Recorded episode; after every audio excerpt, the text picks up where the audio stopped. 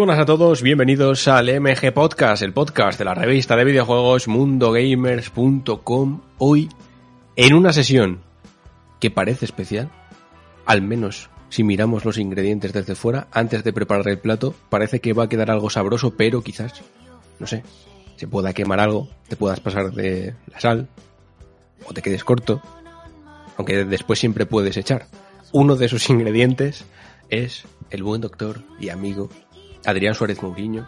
¿Cómo te encuentras, Adrián? ¿Qué tal estás? Que sepas que no... Bueno, no sabes la que te perdiste el otro día en el club, en la reunión que tuvimos el viernes, secreta, por supuesto, de la que no te puedo contar nada. Sí, sí, lo sé, lo sé. No he podido asistir al club, pero es porque estaba coordinando el resto de los clubs del, del mundo, porque es un club que crece, es un club que se expande, y hay Sí. que coordinar, claro, claro.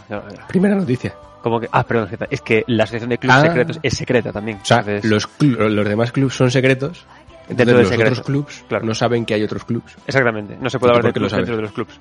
Tienes que ser Pues, doctor. También es secreto, también es secreto, no te quiero engañar. Hay una cosa, hay una, hay una gran, hay algo muy grande preparado, querido Alex. Si sobrevivimos, Eso te iba a decir. que te iba a decir que ya que te lo perdiste, Adrián, sabes que hay una manera de que participes más o menos, o al menos que, que atiendas a los puntos del día que, se, que allí tuvieron lugar. ¿Sabes cómo? no sé, pero, pero cuéntamela. Pues mira, puedes apoyar a Mundo Gamers y al MG Podcast desde Patreon o desde ebook suscribiéndote y automáticamente vas a tener acceso no solo a ese MG Podcast Plus, sino a todos los demás, a los 28, 29, no sé cuántos son. Todos ellos ahí, para ti, ¡pam! Que no solo son clubs, que la verdad pues son lo que son. También hay programas monográficos interesantes. Hay uno de tres horas y media repasando toda la historia de los Kingdom Hearts, que no sé por qué esta semana también me ha venido a la mente. De todo, ¿eh? Joder, pero parece, parece fácil de hacer y, y- y muy interesante hacer, hacer- hacerlo en sí. ¿Por qué no lo hace más gente? Pues no lo sé. Y además garantizas la subsistencia, porque otra cosa de momento no puede ser, la subsistencia de unos desgraciados. Claro. Que tú sabes muy bien, y más hoy, que la cosa no va muy bien, pero bueno, que ahí estamos. Mm, es lo que hay, es lo que hay. Pero bueno. Aguantamos, querido Alex. Sobrevivimos. Un día más. Y otro ingrediente que tenemos por aquí es nuestra querida amiga Brenda Iaconi, que está por aquí. ¿Cómo te encuentras, Brenda? ¿Cómo estás? ¿Todo Buenas, pues, muy bien, todo bien. Preparada para hacer un plato suculento. Bien, esa es la actitud. Aunque ahora que dices de, de comida, solo tengo una pregunta para ti, que además los amigos que estuvieron en el club entenderán por qué la hago. ¿Qué opinas de la merienda cena? La acepto un día a la semana, como mucho. Eso que dices, no me apetece cocinar para después, me apetece levantarme del sofá, pues una merienda de cena, va bien, va bien. Madre mía, me has hecho daño en el corazón. ¿no? No puede ser. La merienda cena es horrible. O sea, tú puedes merendar, por supuesto, pero después tienes que cenar. ¿Qué es eso de unificar dos comidas eliminando una de ellas? Eso no es, eso no es sano. Es eficiencia, es pura eficiencia. Ya está. No, no, no, eso está mal. Mira, te digo, os digo otra cosa que también se pronunció en el, en el club, que es que el brunch es peor que el crunch. Es todo lo que tengo que decir al respecto. Uf, a mí me encanta el brunch, ¿eh? A mí me encanta, ¿sí? Sí, sí, porque es una excusa para ¿Y beber. Es que es una excusa me para encanta el crunch. No, el brunch, el brunch. El, el crunch, el crunch regular ya. Bueno, con leche no está mal. Bueno, yo soy más de Kit Kat. Es que el Kit Kat también... Que el Kit Kat, si te das cuenta, es lo opuesto al crunch, en realidad. Sí, a ver, a mí... Es que el crunch tiene muchas variantes. El Kit Kat yo creo que es Kit Kat de siempre, ¿no? Bueno, vete a Japón, que ahí hay Kit Kat de wasabi Ah, también. lo sé, lo sé. Lo, lo he visto aquí en Madrid, hay algunas tiendas... Oh, ya estamos el que vive en la capital, porque los de pueblo solo saben lo que es el Kit Kat sabor a vaca.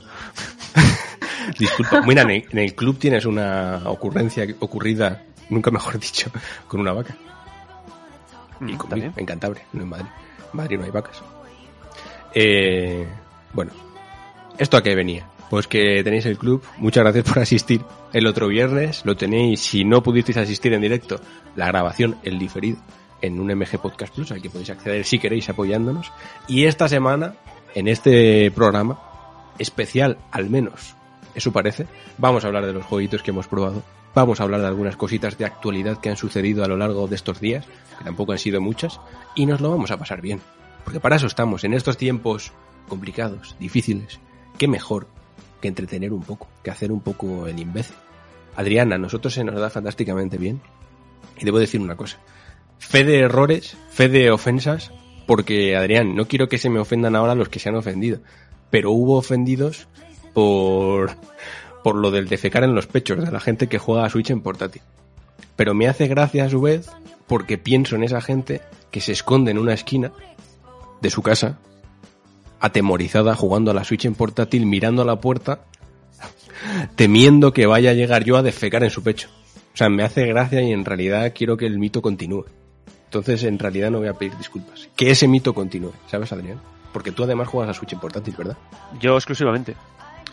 Pues ya sabes lo que te toca. De hecho, de hecho te diré que únicamente la, la enchufo a la, a la tele para ver qué tal va si tengo que hacer análisis. Pero si, si ni eso, ni la enchufo. Me parece horrible. Aunque te diré que encontré una forma súper bastante mejor de usar el modo tele porque odio la, la peana de Nintendo. Odio esa, ese, esa especie co- como de fajita de, de, de Oh. sándwich. No me gusta nada. Entonces, ¿El palo? hay, el- no, no, el palo no. Lo que tiene Nintendo. Ah, o sea, la- el, el, sándwich. el dock. Claro, o sea, donde le- introduces el- lo que viene siendo la consola. Claro, como hacer una tortita mexicana, ¿sabes? Pues no, Sí. no, me pone muy nervioso. No me gusta nada. Porque aparte es muy, muy aparatoso, es un trozo de plástico horrible. Pero afortunadamente, se- afortunadamente se me rompió el otro día y no me conectaba bien. Así que me fui a la tienda eh, de cosas piratas y me dieron, un- me dieron un- una especie como de bypass, una piececita cuadrada que directamente conecta, lo conecta todo. Y qué maravilla. Ah, sí, lo he visto eso. es maravilloso sí. eso. Viene bien, ¿no? Joder, es la Pero, hostia. pero ya te digo, pero por ejemplo la Hades se ve fatal, tío, en portátil. Es que yo ya... Yo ya... Claro, yo Con- con- entiendo con- que no, los que no, lo pongáis en la tele digáis, no entendáis por qué defeco en pechos, pero es que de verdad se ve horrible. Te voy a decir una cosa, Alex. Eh, yo, o sea, creo que con la Switch, con la Switch hay como las fases del duelo, ¿no? Es la primera fase en la que dices, hostia, qué portatilón. Esto lo, lo va a ver todo genial. Pero luego pasas por una fase en la, en la que las, las- los posts de todo fallan por A o por B.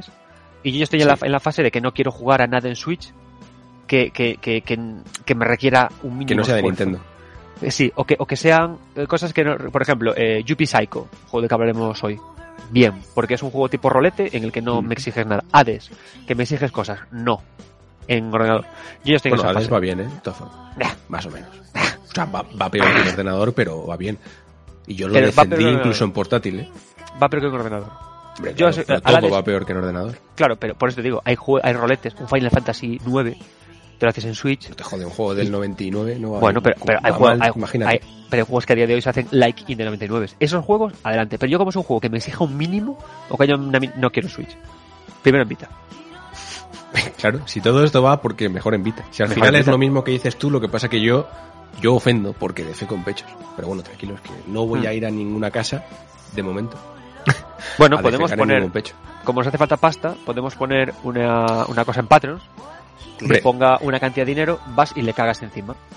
Igual hay alguien al, que le gusta. O sea, Yo si te- me invitan a casa a cenar, por ejemplo, merienda a cenar no, a cenar eh, o a merendar, una de las dos, pero sin sustituir a la otra, yo voy encantado y después si surge, pues yo defeco, claro. Claro, a ver, sí, hay gente que le, a- a- hay, hay gente a la que le gusta Final Fantasy XV, como digo habitualmente, así que también hay gente que le gustará eso, no sé.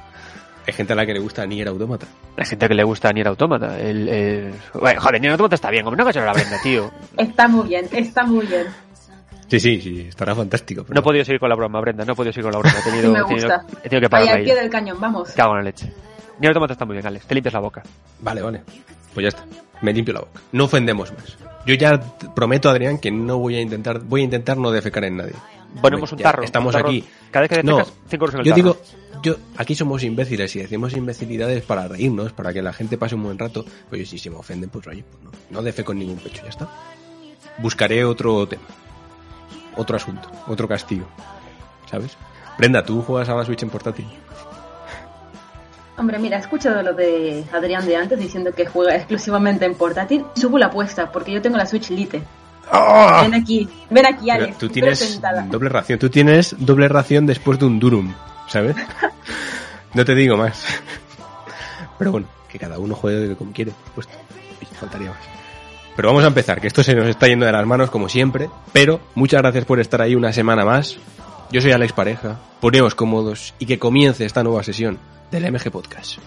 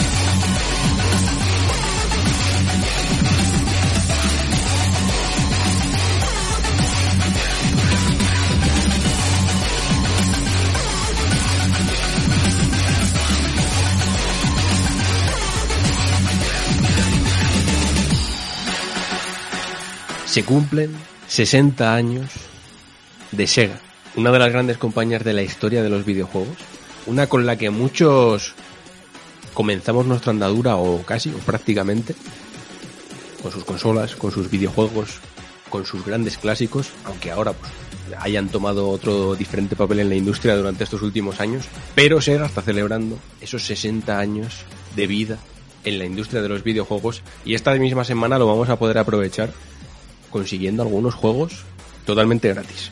Empezando, por ejemplo, por Streets of Kamurocho, que es un beat'em up básicamente que coge la base de Street of Rage 2, es el mismo juego, vaya, pero le mete ahí unos graficotes, unos personajes, me imagino que alguna cosita más, de Yakuza. O sea, la mezcla perfecta de dos de las sagas mm, más conocidas de Sega, pues Yakuza y Streets of Rage. Pero también hay otros juegos como Armor of Heroes, Endless Zone y Golden Axe, que ahora hablamos de él porque se ha liado un poquito, van a estar disponibles. En principio, ya os digo, si vais a Steam, creo que solo es en PC, lo podéis descargar todos estos juegos gratis hasta el día 19 de octubre. Así que id para allá, pilladlo. Tampoco creo que sean gran cosa, pero oye, es gratuito y celebramos, Adrián, el 60 aniversario de una compañía que a mí me siempre me trae buenos recuerdos, porque yo lo reconozco. Yo cuando era pequeño juraría que el primer juego que jugué fue un Sonic, una Mega Drive, y eso fue fantástico, maravilloso, y no sé si cambió mi vida, pero casi. ¿Tú cómo lo ves? ¿Te vas a bajar el Camurocho este?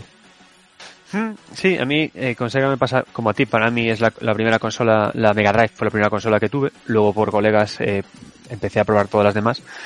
Y, y sí, sí, a mí además Street of Rage es una de esas eh, series que, que me encantan. De hecho, el 4 me, me sigue flipando.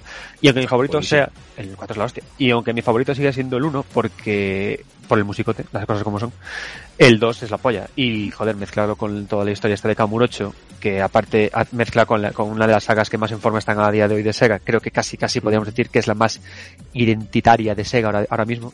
Que ahora hablamos un poco de Laika Dragon, si quieres. Ah, que también podemos hablar de eso, ¿verdad?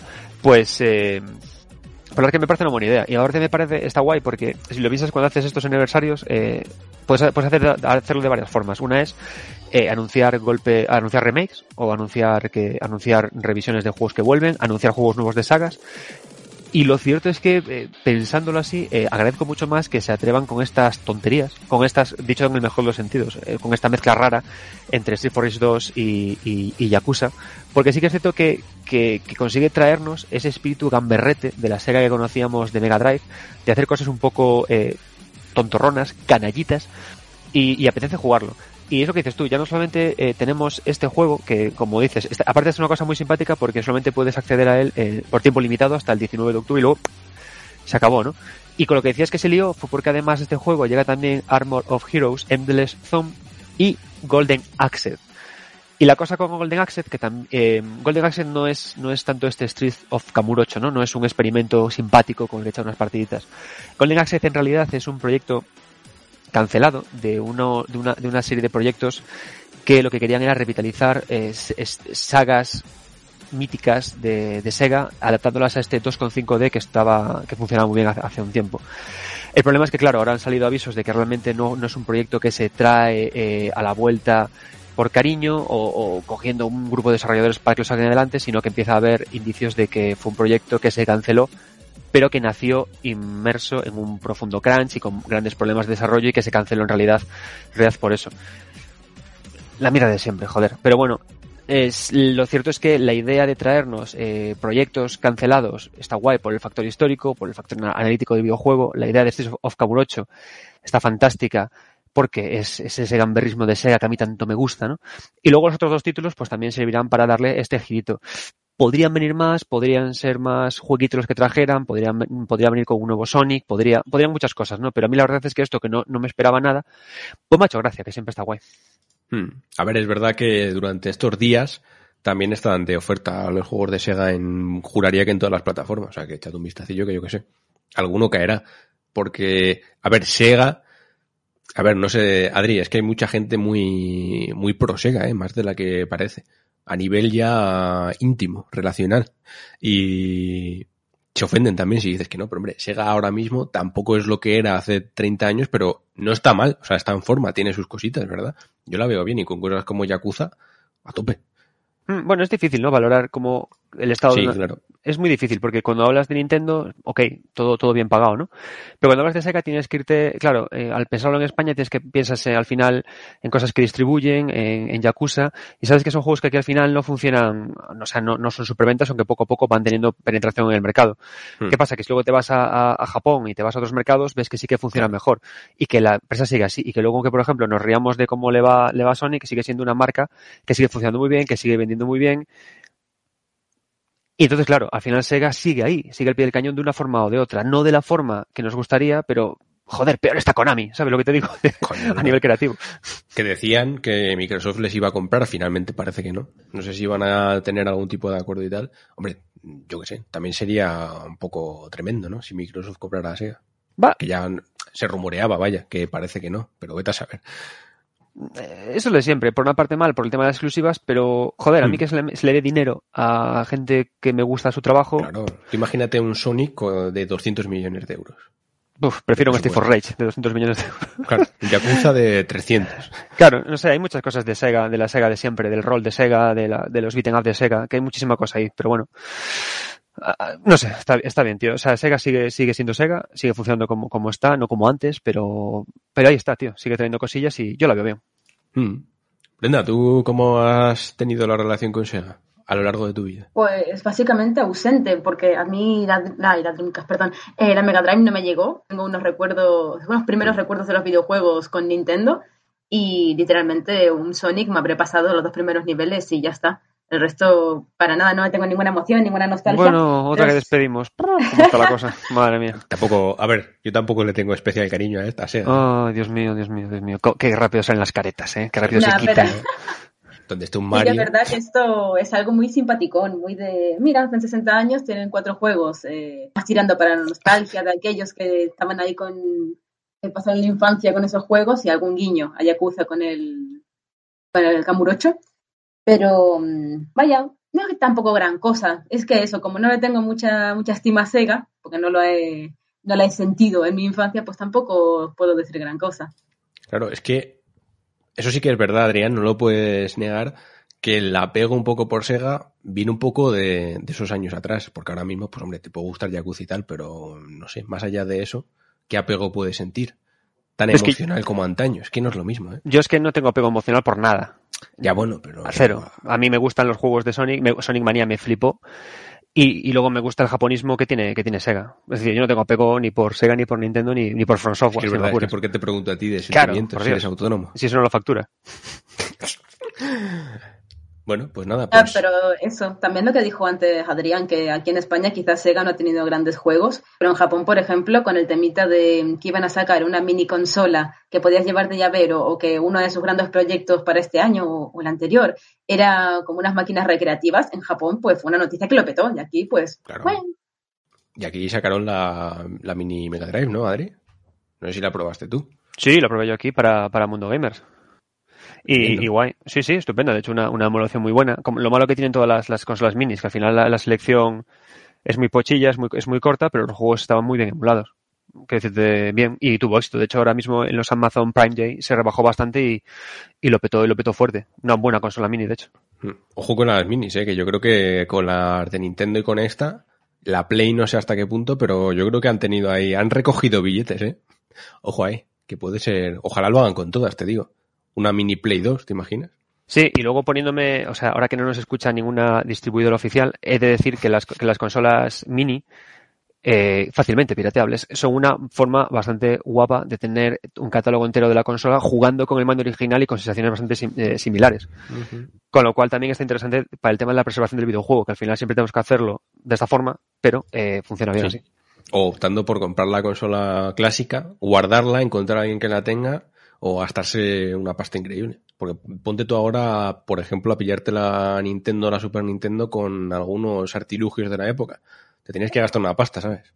Sí, pero ya, ya no por los artilugios, o sea, ya únicamente por el encender la Sí, sí, consola, por el tocar el- un mando. O sea, es que, Pero joder, no es lo mismo, la mini, ¿no? Imagino, yo no tengo ninguna, ¿eh? Pero bastante, bastante- aún- bastante similar, ¿eh? Yo la Super la tengo y probé casi todas. Y las sensaciones no son las mismas, pero son muy similares. O sea, son, digamos que es un- es un- no es de 10, es de, de 7,5. De 7,5. Bueno, está bien. Claro, funciona bien. Tiene cosas que, que no van. Por ejemplo, a mí eh, creo que los auriculares, recordar que el mini jack de los auriculares de la Mega Drive Mini no funcionaban, ni tampoco el medidor de sonido que tenía in- incorporado, cosas de ese estilo. Pero luego lo que son las sensaciones, sobre todo el, el tacto del mando, sabes que a mí es lo que me importa mucho cuando juego con esto, el hecho de enchufar una tele, ese tipo de cosas siguen estando ahí. Y creo que ayudan mucho a entender el, el- Mm. el producto. ¿Creéis que algún día tendremos unas minis Play 5, minis Expediente X? O eso ya es cosa de del pasado o presente. Madre mía, es que te me pones a hablar de 2048 y, y- y no sé, yo que, que solo Mundo pienso, Gamers no estará. yo solo pienso sobrevivir a 2020, que ya, ya bastante me llega. Cierto. Mejor pensar en el mañana y ya está, ¿no? Y ya está. O en el, en el dentro de un minuto. Porque... Ya, está. Eh, pues oye, sin querer abandonar a Sega ya que estamos, Adrián, podemos aprovechar que tú y yo hemos podido jugar a Yakuza Like a Dragon, que es verdad que es un juego muy de Rafa, pero ya que no está, pues oye, no te creas, ¿eh? co- cogemos el testigo. Ahora me dices, ahora me dices, porque hemos jugado los dos a una versión preliminar que en realidad solo nos dejaban probar, por, nos dejaban, entre comillas, probar un capítulo. Pero bueno, que se ha podido ver bastante del juego y hemos podido catarlo gustosamente. Y ojo, no sé cómo te quedas tú, Adrián. Bueno, sí lo sé porque me lo has dicho y lo he leído, pero yo me quedo con la sensación muy buena de que va a ser uno de los grandes juegos del año.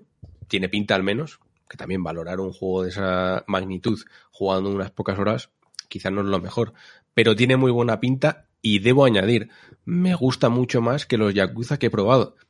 Que valga por- vaya por delante, que yo no soy un gran experto, ni me he pasado los 7, 8 o los que haya como Rafa, pero he jugado algunos y este, no sé si por los cambios, no sé si porque ese carácter de spin-off que no requiere que te hayas pasado los anteriores, no sé si, pero todo me da una sensación fantástica y tengo muchas ganas, de verdad. O sea, igual ahora mismo es de los juegos que más espero con diferencia de lo que queda del año. Sí, tío, yo, eh, yo que conste que, igual, yo, o sea, yo jugué a varios Yakuza y, y siempre me han gustado, pero no, no han sido juegos que en ningún momento me hayan como vuelto loco, ¿no? Que me hayan, me hayan puesto de chalao, de en plan de ¡guau! Y sin embargo, este, este sí, porque me ha parecido un juego como con mucho más sentido, mucho más compacto, mucho más sólido dentro de su, de su absurdez. Y lo curioso es que el motivo por el cual lo veo todo más compactado es precisamente por esa cosa tan rara que se le metió que es la parte de JRPG. Porque, porque cuando yo iba a meterme con estos Yakuza Like a Dragon, la verdad es que pensaba que iba a ser un Yakuza al uso y que iba a tener cosicas de, de JRPG, ¿no? Niveleos, combates por turnos, pero que no. era, que era la, pri- la principal, el principal cambio, ¿no? Que, que nos vendieron. Eh, Es un Yakuza, pero con combates con tur- por turnos en vez del típico beat'em up que lleva pues, toda la saga. Ah, claro, pero la gracia es que eh, Yakuza Like a Dragon es un JRPG. Sea, es un juego de rol japonés. O sea, y funciona como tal de putísima madre. Y creo que funciona incluso mejor que la fórmula original de los Yakuza. La fórmula original de los Yakuza al final es eh, comerte cinemáticas largas, eh, pasear mucho por Kamurocho y partirte la cara contra gente.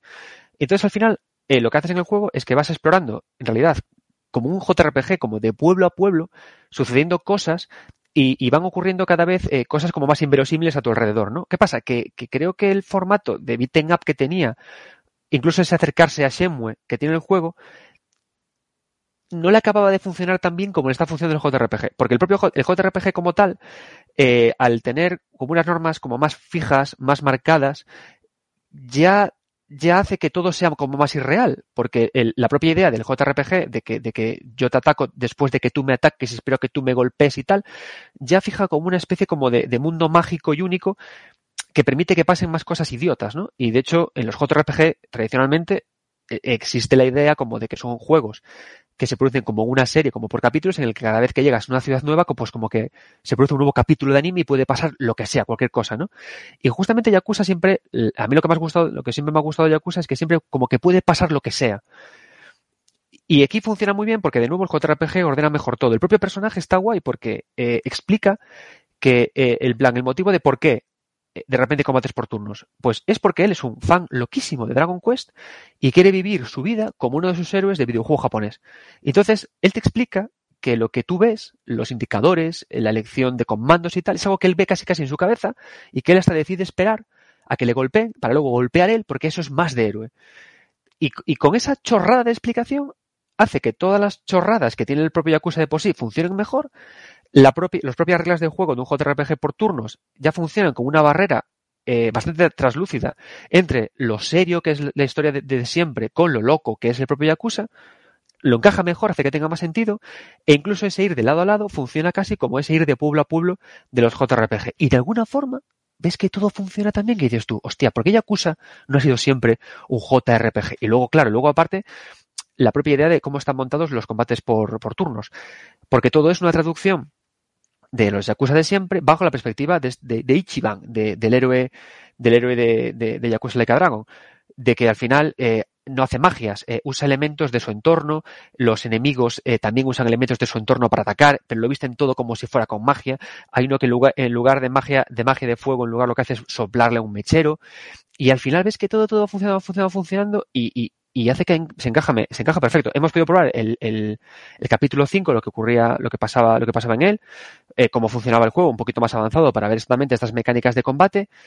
Y está todo también, joder, que una de las clases es ser autónomo. Entonces, claro, yo al final ya estoy encantado. ¿Sabes? O sea, la clase aquí no es ser mago, piromántico, no, no, aquí es autónomo, Mm. asalariado. Y, y luego además también tenemos el tema de que eh, podemos, en función de las decisiones que tomamos en el juego, potenciamos personalidades de Ichiban.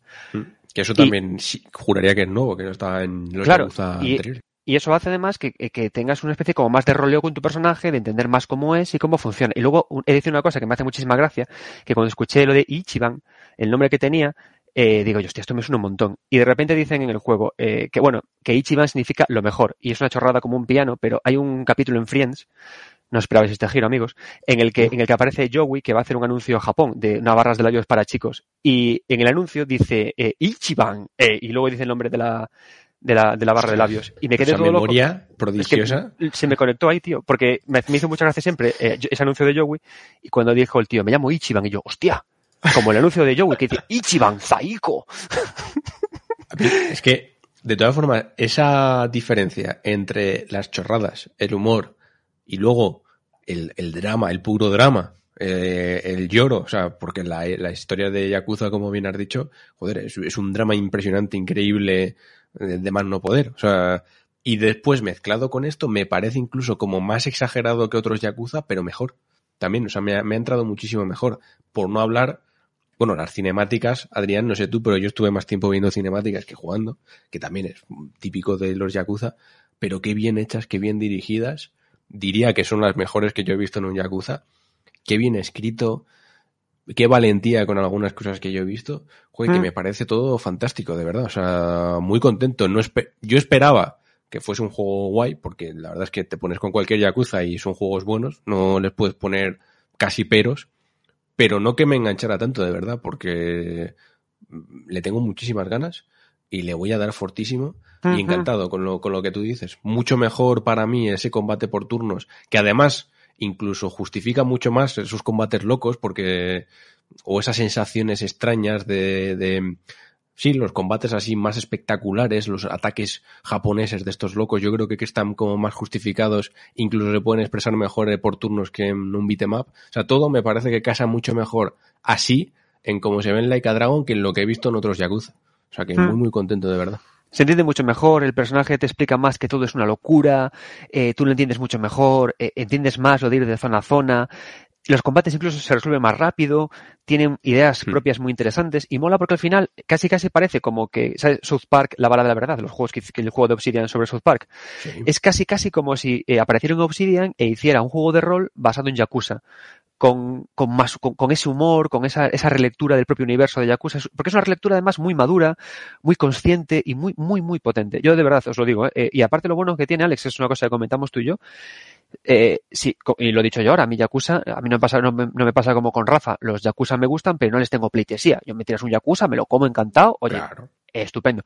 Pero esto es lo que dices tú, este entras sin tener ni idea de todo lo que vino antes y te lo papas encantado. Muy bien, además, muy, muy, muy, muy. Y el personaje me encanta. Así que, Sí. eh, de verdad, apuntadlo porque yo no lo, no lo tenía en mi, en mi radar como juego imprescindible de este año. Y ojo, que fácil, fácil se mete en mis goti. Buah, yo lo tengo claro. Si sigue tal y como lo he probado, yo lo meto seguro.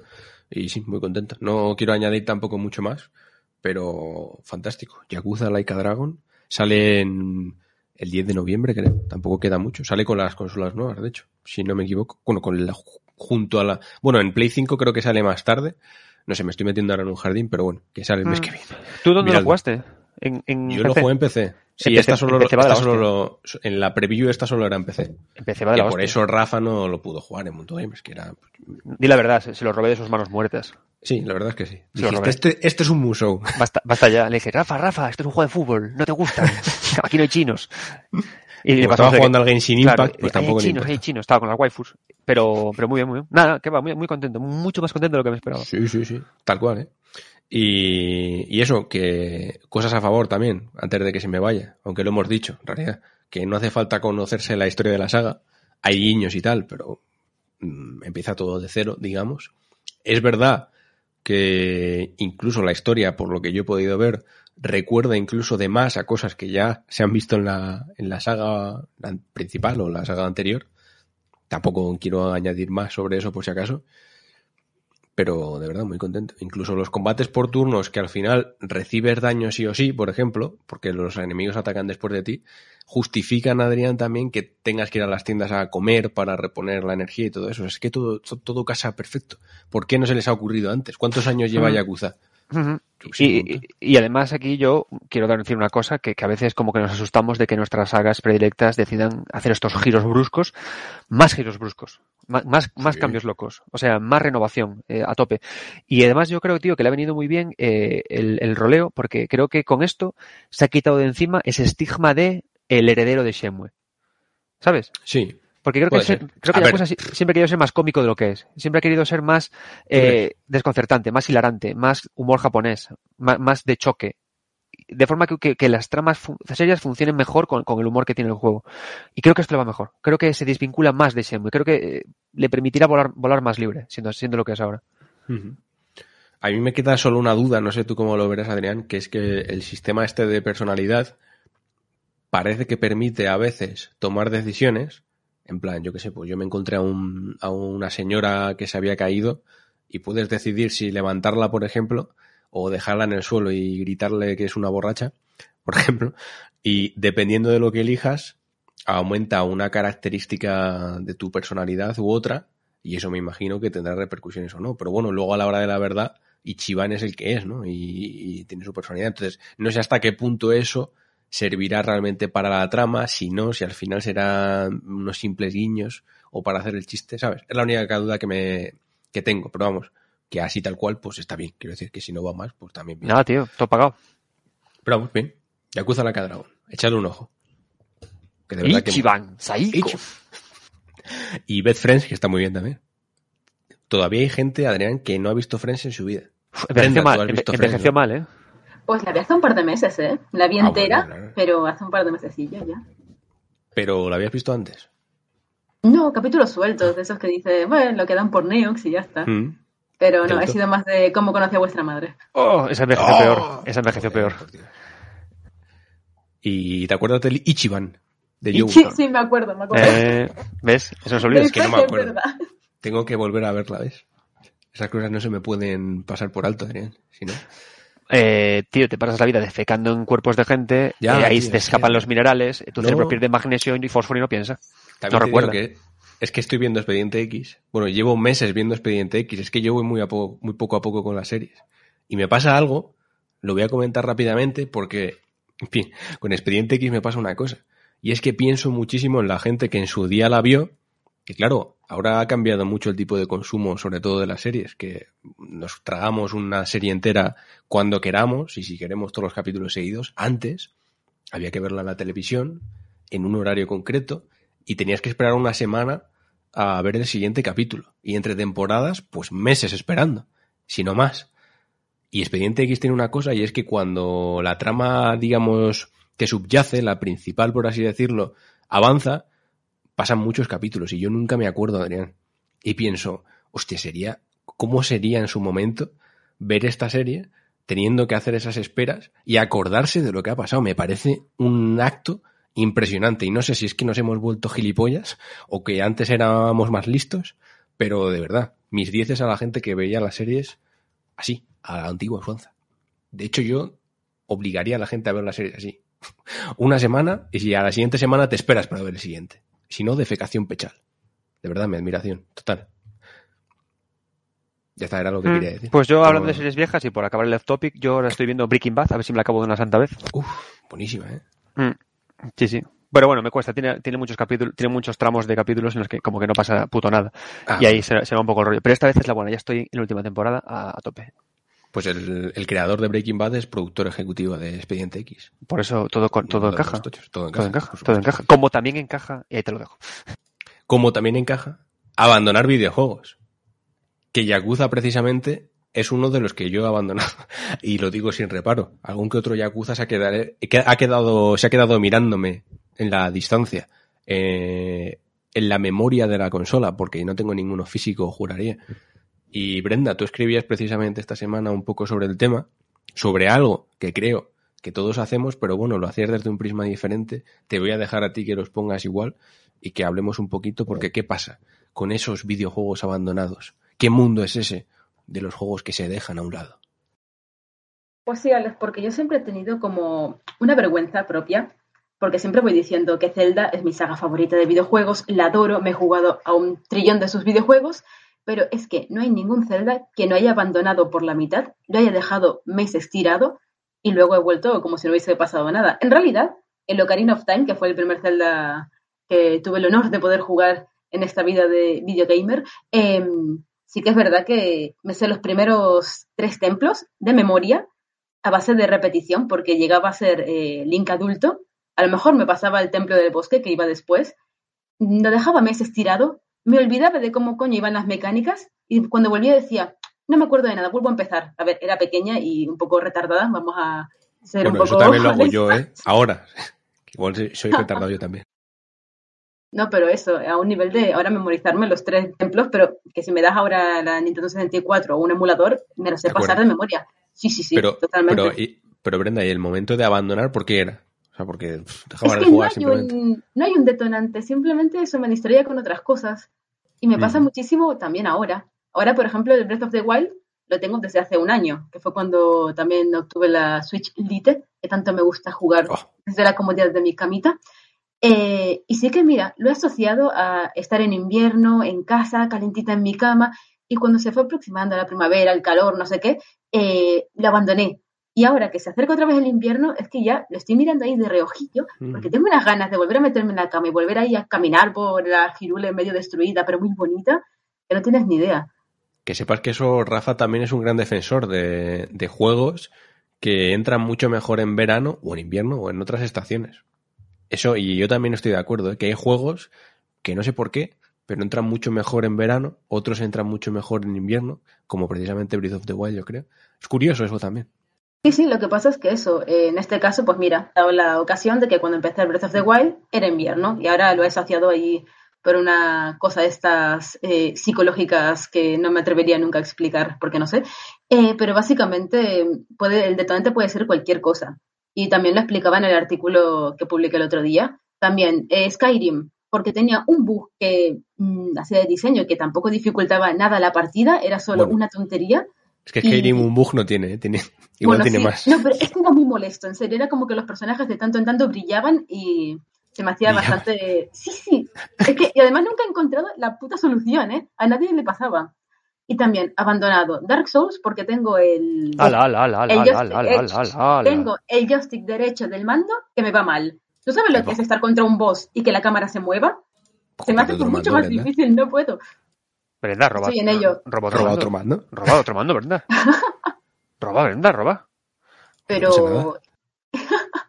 Pero eso nunca hay un, un detonante como decir oye es que me he distraído con otra cosa que puede pasar pueden salir nuevos juegos a lo mejor estás con el Red Dead Redemption y se Ah, viene un sí, Ghost y dices ah pues mira voy a probarlo y abandonas el otro y es un Eso es, que, poco es lo que te iba a decir, porque yo también hablaba ya hace meses de, de que a mí, que no sé si te pasará a ti también, Brenda, me da me genera cierta ansiedad. Ansiedad, bueno, ya me entendéis, ¿no?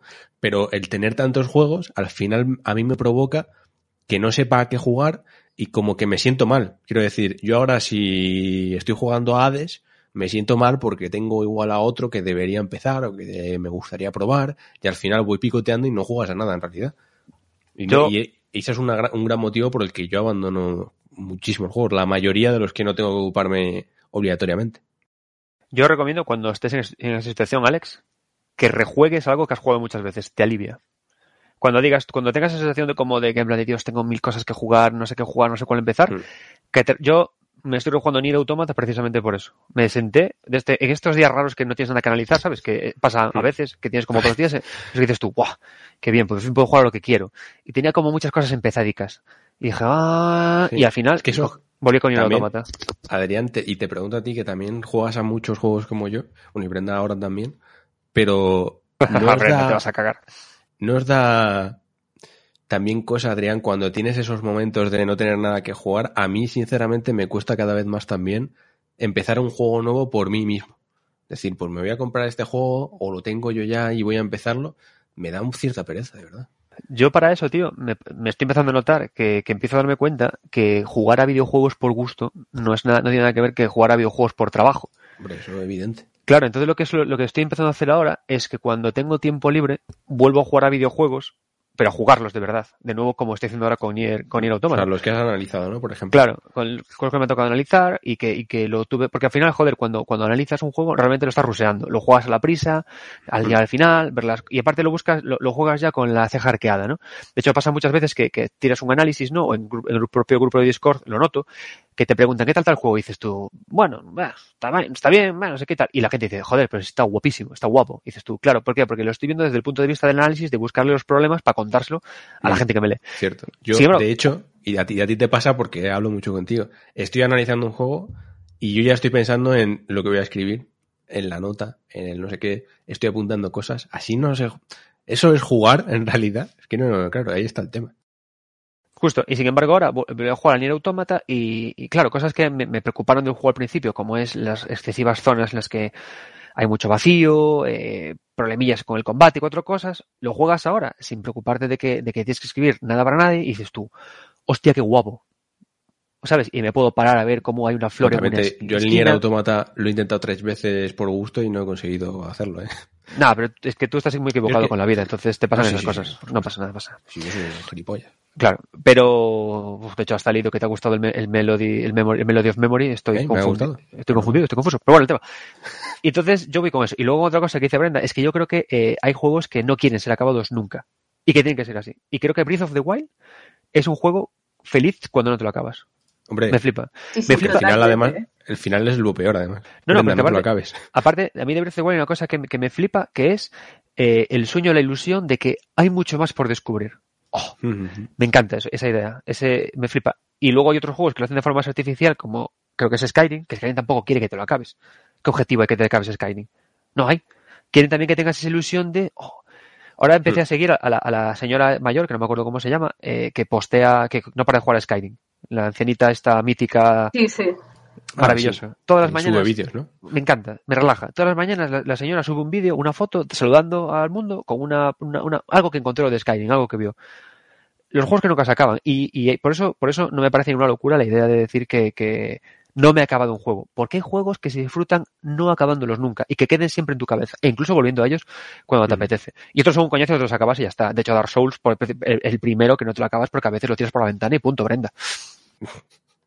Bueno, No, si pero es que tienes también- mando, No, puede ser también por eh, que los conviertes en un juego de refugio, que a pesar de que, yo qué sé, eh, Breath of the Wild, Skyrim, tienen muchísimas cosas más que aportar, aparte de una historia que ve aquí, aquí, aquí, y luego te terminas el juego. Pero, por ejemplo, Dark Souls, yo tengo unos amigos que cuando se aburren y unas noches así de invierno que no les apetece ir de bares, bueno, ahora no, evidentemente, pero se piden una cerveza, se van a casa de uno y se ponen a jugar a Dark Souls y tienen como todos los personajes posibles que te deja la partida, eh, hechas con diferentes combinaciones, diferentes eh, clases y tal, y es que se saben el puto juego de pe a pa, eh, se lo han pasado muchísimas veces, pero es que lo siguen disfrutando porque también es como el jueguito de refugio, de cuando se aburren, cuando no sé qué, van a Dark Souls. A esos amigos tuyos, Brenda, que regalarles un libro que existe, muy bueno, sobre cosas de Dark Souls, ¿eh? Ya hablaremos. Hace mucho que no. Hace mucho que no hacemos promo, tío. ¿sí? Es verdad, que, es que, Es que estamos, es que estamos, estamos enfocándonos a que no, no nos cierre el mundo gamers. Es que Cierto, creo que cierto. tiene más premura eso. Que igual se cierra igual, que también es verdad, pero bueno. A ver si llegamos a Navidad, Alex. Ojalá sea un, no sé, se produzca un milagro antes de- decíamos de Saturnalia. Elden Ring, y es que me parece, ya ni lo digo porque me parece tan, tan, tan increíble. ¿Te imaginas el Elden Ring? Yo no sé ya lo que es eso. No sé. Pero bueno, que el tema está bien. Y sí, los juegos refugio, estoy de acuerdo, Brenda. De hecho, yo he tenido varios a lo largo de mi vida. Y creo que hablamos sobre ello en algún momento, no sé, no me acuerdo. Hemos hablado muchas cosas aquí, evidentemente. Pero, por ejemplo, echarse una runcita al Isaac es como muy de, oh, qué a gustito estoy. Voy a jugar por placer, por sin ningún motivo, sin tener el afán de completar un juego, sin tal. Está bien. También os digo que en mi caso particular, lo de abandonar juegos, bueno, evidentemente si un juego no te gusta, que esto creo que no lo hemos planteado todavía, si un juego no te gusta, yo os pregunto también, Brenda, ¿tú lo sigues jugando? Si no, lo, lo tienes que analizar o lo que sea. Porque yo reconozco que antes quizás me forzaba más, o no sé si forzar, o al menos era un poco en plan, bueno, ya que estoy me lo paso. Ahora ya con la cantidad de opciones que hay, con el Pass, con un montón de juegos gratis, con un montón de juegos baratos, yo ya no tengo ningún reparo en abandonarlo casi a la mínima, ¿eh? el juego que sea. Y he abandonado cientos de juegos. No me importa reconocerlo. Sí, es que, mm, a ver, este hobby es muy bonito y claro, eso de comprarte un juego, que yo que sé, a lo mejor un juego de los AAA de 60, ahora 70 u 80 pavos, eh, sí, lo digo porque va a ser así, por desgracia. Eh, no, pero si no te gusta, entonces, eh, ¿por qué inviertes tu tiempo en algo que te quita tiempo al final? Si estás todo el rato pensando, mira, preferiría estar haciendo otra cosa, entonces, vale, sí, por desgracia habrás perdido dinero si lo has comprado y tal, pero que también estás perdiendo tiempo y ganas de seguir jugando, porque a lo mejor te Mm. terminas el juego de mala gana, hasta los cojones de, de toda la historia, y luego dices, pues no me apetece jugar a nada, porque ya estoy harto de, de videojuegos por el momento, pero por este juego que no te encajó en ese momento, o no te encaja, por no te gusta y punto. Mm. O sea que tú sí has abandonado juegos, Brenda, porque no te gustaban, ¿no? Aunque te hubieses gastado la- los dineros. Sí, sí, algunos sí, ¿eh? Algunos ¿Recuerdas así el más sangrante? Igual. O alguno que te venga a la mente. Hostia, por ahora no, no caigo. Es que había uno que era un indie que sí que lo empecé con muchísima ilusión, pero fue como, "Pu, no es para tanto. Y. Bueno, que eso en los indies suele pasar siempre. No, pero me acuerdo que tenía muy buenas opiniones y toda la pesca, pero mira, al final a mí no me, no me cayó. Dije, pues bueno, aquí se queda. Pero yo eso- reconozco, yo te reconozco, Brenda, eh, bueno, lo he dicho antes, he abandonado muchos, pero ni era autómata de juegos así que le gustan a mucha gente y tal, pues lo reconozco, lo he intentado tres veces y de verdad que no, no puedo con él, pero no, no me entra bien, no me gusta y está, que no pasa nada. Joder, cada uno tiene su- sus cosas. Bueno, bueno, si es Nier Automata. mm, Que no, que no, que no, no, de punto verdad. menos. Además, llego siempre hasta el punto este después de la especie de, de, de parque de atracciones, en las que digamos que te dejan así un poco a tu aire, y no, no, es que no le encuentro la gracia, lo siento mucho. No, es que además, eh, a ver, como paréntesis de Nier Automata, yo me enganché sobre todo porque vi la historia del primer Nier, hace una historia mm, resu- eh, resumida por un youtuber y tal, y fue cuando dije, coño, voy a darle caña. Pero que si no, sí Mm. que, si no hubiese tenido esa motivación de qué coño va a pasar en en este juego después de todo lo que he visto, eh, que quizás, y me habría sido difícil porque es especial. Es que, a ver, juegos como eh, Nier Automata, Dark Souls, eh, incluso Deadly Premonition y estos, incluso Final Fantasy XV, eh, son juegos que necesitan un poco de push para meterte en ellos fuerte, porque si no, tienen muchas El barreras. momento, Que yo Y- soy sí. un gran defensor del momento en el que juegas un juego. Yo No, por eso pero- lo he intentado con Nier, ¿eh? en plan, venga, ahora igual sí. Pero joder, Nier Automata yo, por ejemplo, la primera vez que lo jugué y hay muchos momentos en los que el juego pff, se me desinfla y me aburre y lo dejo. ¿Qué pasa? Que cuando empiezas a... ¿Cómo? ¿Qué, qué, qué- dices de los finales? Que, que al final esto no sé qué. Y, y claro, entonces empieza a ver ya un rebufo de que hay un autor detrás, de qué cosas que hace, que no sé qué. Te fijas más en las cosas y el juego adquiere otra dimensión. Y lo mismo con Dark Souls. Yo primera vez que cogí Demon Souls, a ver, ¿sabes? Como te digo, o sea, dije, "Bu- vale, colega, ok, tú te vas a quedar en ese cajón y yo aquí. Y luego poco a poco empiezas a ver que tiene otras cosas y lo coges de otra, de otra forma. Mm. Pero son títulos que, que son complejos, o sea, son complicados, no, no entran bien de primeras. ¿Alguno así que hayas abandonado muy sangrante, Adrián? Bueno, Pues mira. has abandonado muchos, pero bueno. Mm, un, ejemplo. Pero más de un Zelda. Yo creo que el, joder, mismamente el Majora's Mask siempre me ha costado un montón y nunca he acabado de llegar al, de llegar al final de él. Y, pero con los Zelda me suele pasar, ¿eh? Los Zeldas llega un momento que me agotan. Llega un momento en el que, mm, Hmm. y luego es que así de primeras no, algún, algún Yakuza seguro también, porque los Yakuza también Yakuza, la, la madre, la madre que los Skyrim, no sé ni cómo acaba, ni me interesa. Ya te lo digo. Pero es que eso- esos juegos casi que das por hecho que, que no te los vas a pasar. Y otro, por ejemplo, uno que, que- que sí que dejé recientemente, eh, que me gustaba, pero no acabó de llegarme, fue el God of War nuevo. Que también lo dejé porque fue como, vale, ya veo de qué vas, eh, pff, no creo que me quieras contar más. Y ahí lo, y ahí lo dejé, no me entró nada bien. Me pareció una superproducción un poco falseta. Y ahí Mm. se quedó. Bueno, pues bien, ¿no? Hemos, hemos sacado conclusiones. Pues bien. Brenda, de todas formas, tienen ahí en Mundo Gamers el artículo, por si lo quieren leer, que está interesante. Y ya está, a seguir abandonando juegos. ¿Cuál va a ser, Brenda, tu próximo juego abandonado? ¿Cuál prevés que podrás dejar abandonado y que ahora Iba a decir el Metal Gear 3, pero pensé que os haría demasiado daño, que todavía No, no, lo he empezado. ¿eh? Ese, Uf, si te ha mía, gustado los otros, mía. juraría que ese no le abandonas. Posible- posiblemente, posiblemente el mejor juego de la historia. Po- posiblemente. Para mí sí. Uf, cada vez Eso, que me eso, subir las expectativas, que no afecta nada, ¿eh? No, no, no, este puede Pero bueno, mira, este puede dices Adri. Los Metal Gear igual. O sea, te- te- tienen que. A mucha gente no les entra y, hombre. No, el 5 comprensible el, el 5 y 100%. el, el 5 y el 4 tienes que, tienes que ir con el estómago preparado. Los tres primeros, eh, bueno, los tres Solid primeros, joder. Madre mía, qué orgía. Bueno, yo conozco Qué- a más de uno que no, no puede, ¿eh? pues vas y a su entiendo. casa y le Bueno, en el pecho. Yo el 2 sí que admito que antes estábamos hablando de juegos que nos forzamos y tal, sí que me forcé un poco al principio con el 2, ¿eh? No Porque es que me pierdo. No, no, Pasamos en al serio, con los Metal Gear me pierdo. Pero cuando empecé todas las Kojimadas, pues estuve enganchado. Hostias, pues no, pues no juegues a Kingdom Hearts. ¿Has jugado a Kingdom Hearts, Brenda? No, tampoco nunca me llamó mucho la atención. Vale. Pues si Brenda, te pierdes Brenda, con Metal Gear. Te digo una cosa, eh, no vas a encontrar un mejor juego de invierno que Metal Gear. O que Metal Gear, que Kingdom Hearts. Es cierto. Mejor Aunque, juego de invierno. Juego de yo- 1 de diciembre. Mira, Adrián, yo escribí esta semana de Kingdom Hearts y. Porque es verdad, hemos podido jugar también los dos a Kingdom Hearts Melody of Memory, que es el nuevo juego que también sale el mes que viene, ¿no? Me, que me parece, el día 13 por ahí. Eh, que es un juego musical de la saga que viene a hacer, bueno, ahora lo explicarás tú mejor, Adrián, pero bueno, viene a hacer un repaso musical, es un juego de, de ritmo, de música, pero viene a hacer un repaso por todos los escenarios, por todo lo, lo que hemos pasado a lo largo de todos los juegos de la saga. Y la música, muy buena de los Kingdom Hearts, hay que reconocerlo, yo creo que de las melodías más icónicas de, de estas últimas generaciones. La saga en general, yo creo que es, a mí al menos me ha dado algunos de los mejores momentos de, de mi vida entera de jugador. Aunque luego después del tercero y tal haya decidido abandonar por otros motivos. Pero es verdad que no en Navidad, pero recuerdo con cariño. Por ejemplo, ahora que jugué a esta, a esta demo, que ya está disponible, por cierto, para todos, por si lo queréis probar, la primera fase que viene a ser la, la que representaría ese inicio del primer Kingdom Hearts en el que tienes que tomar decisiones, en el que elegir si coger la espada, el escudo o la, o la varita mágica esta.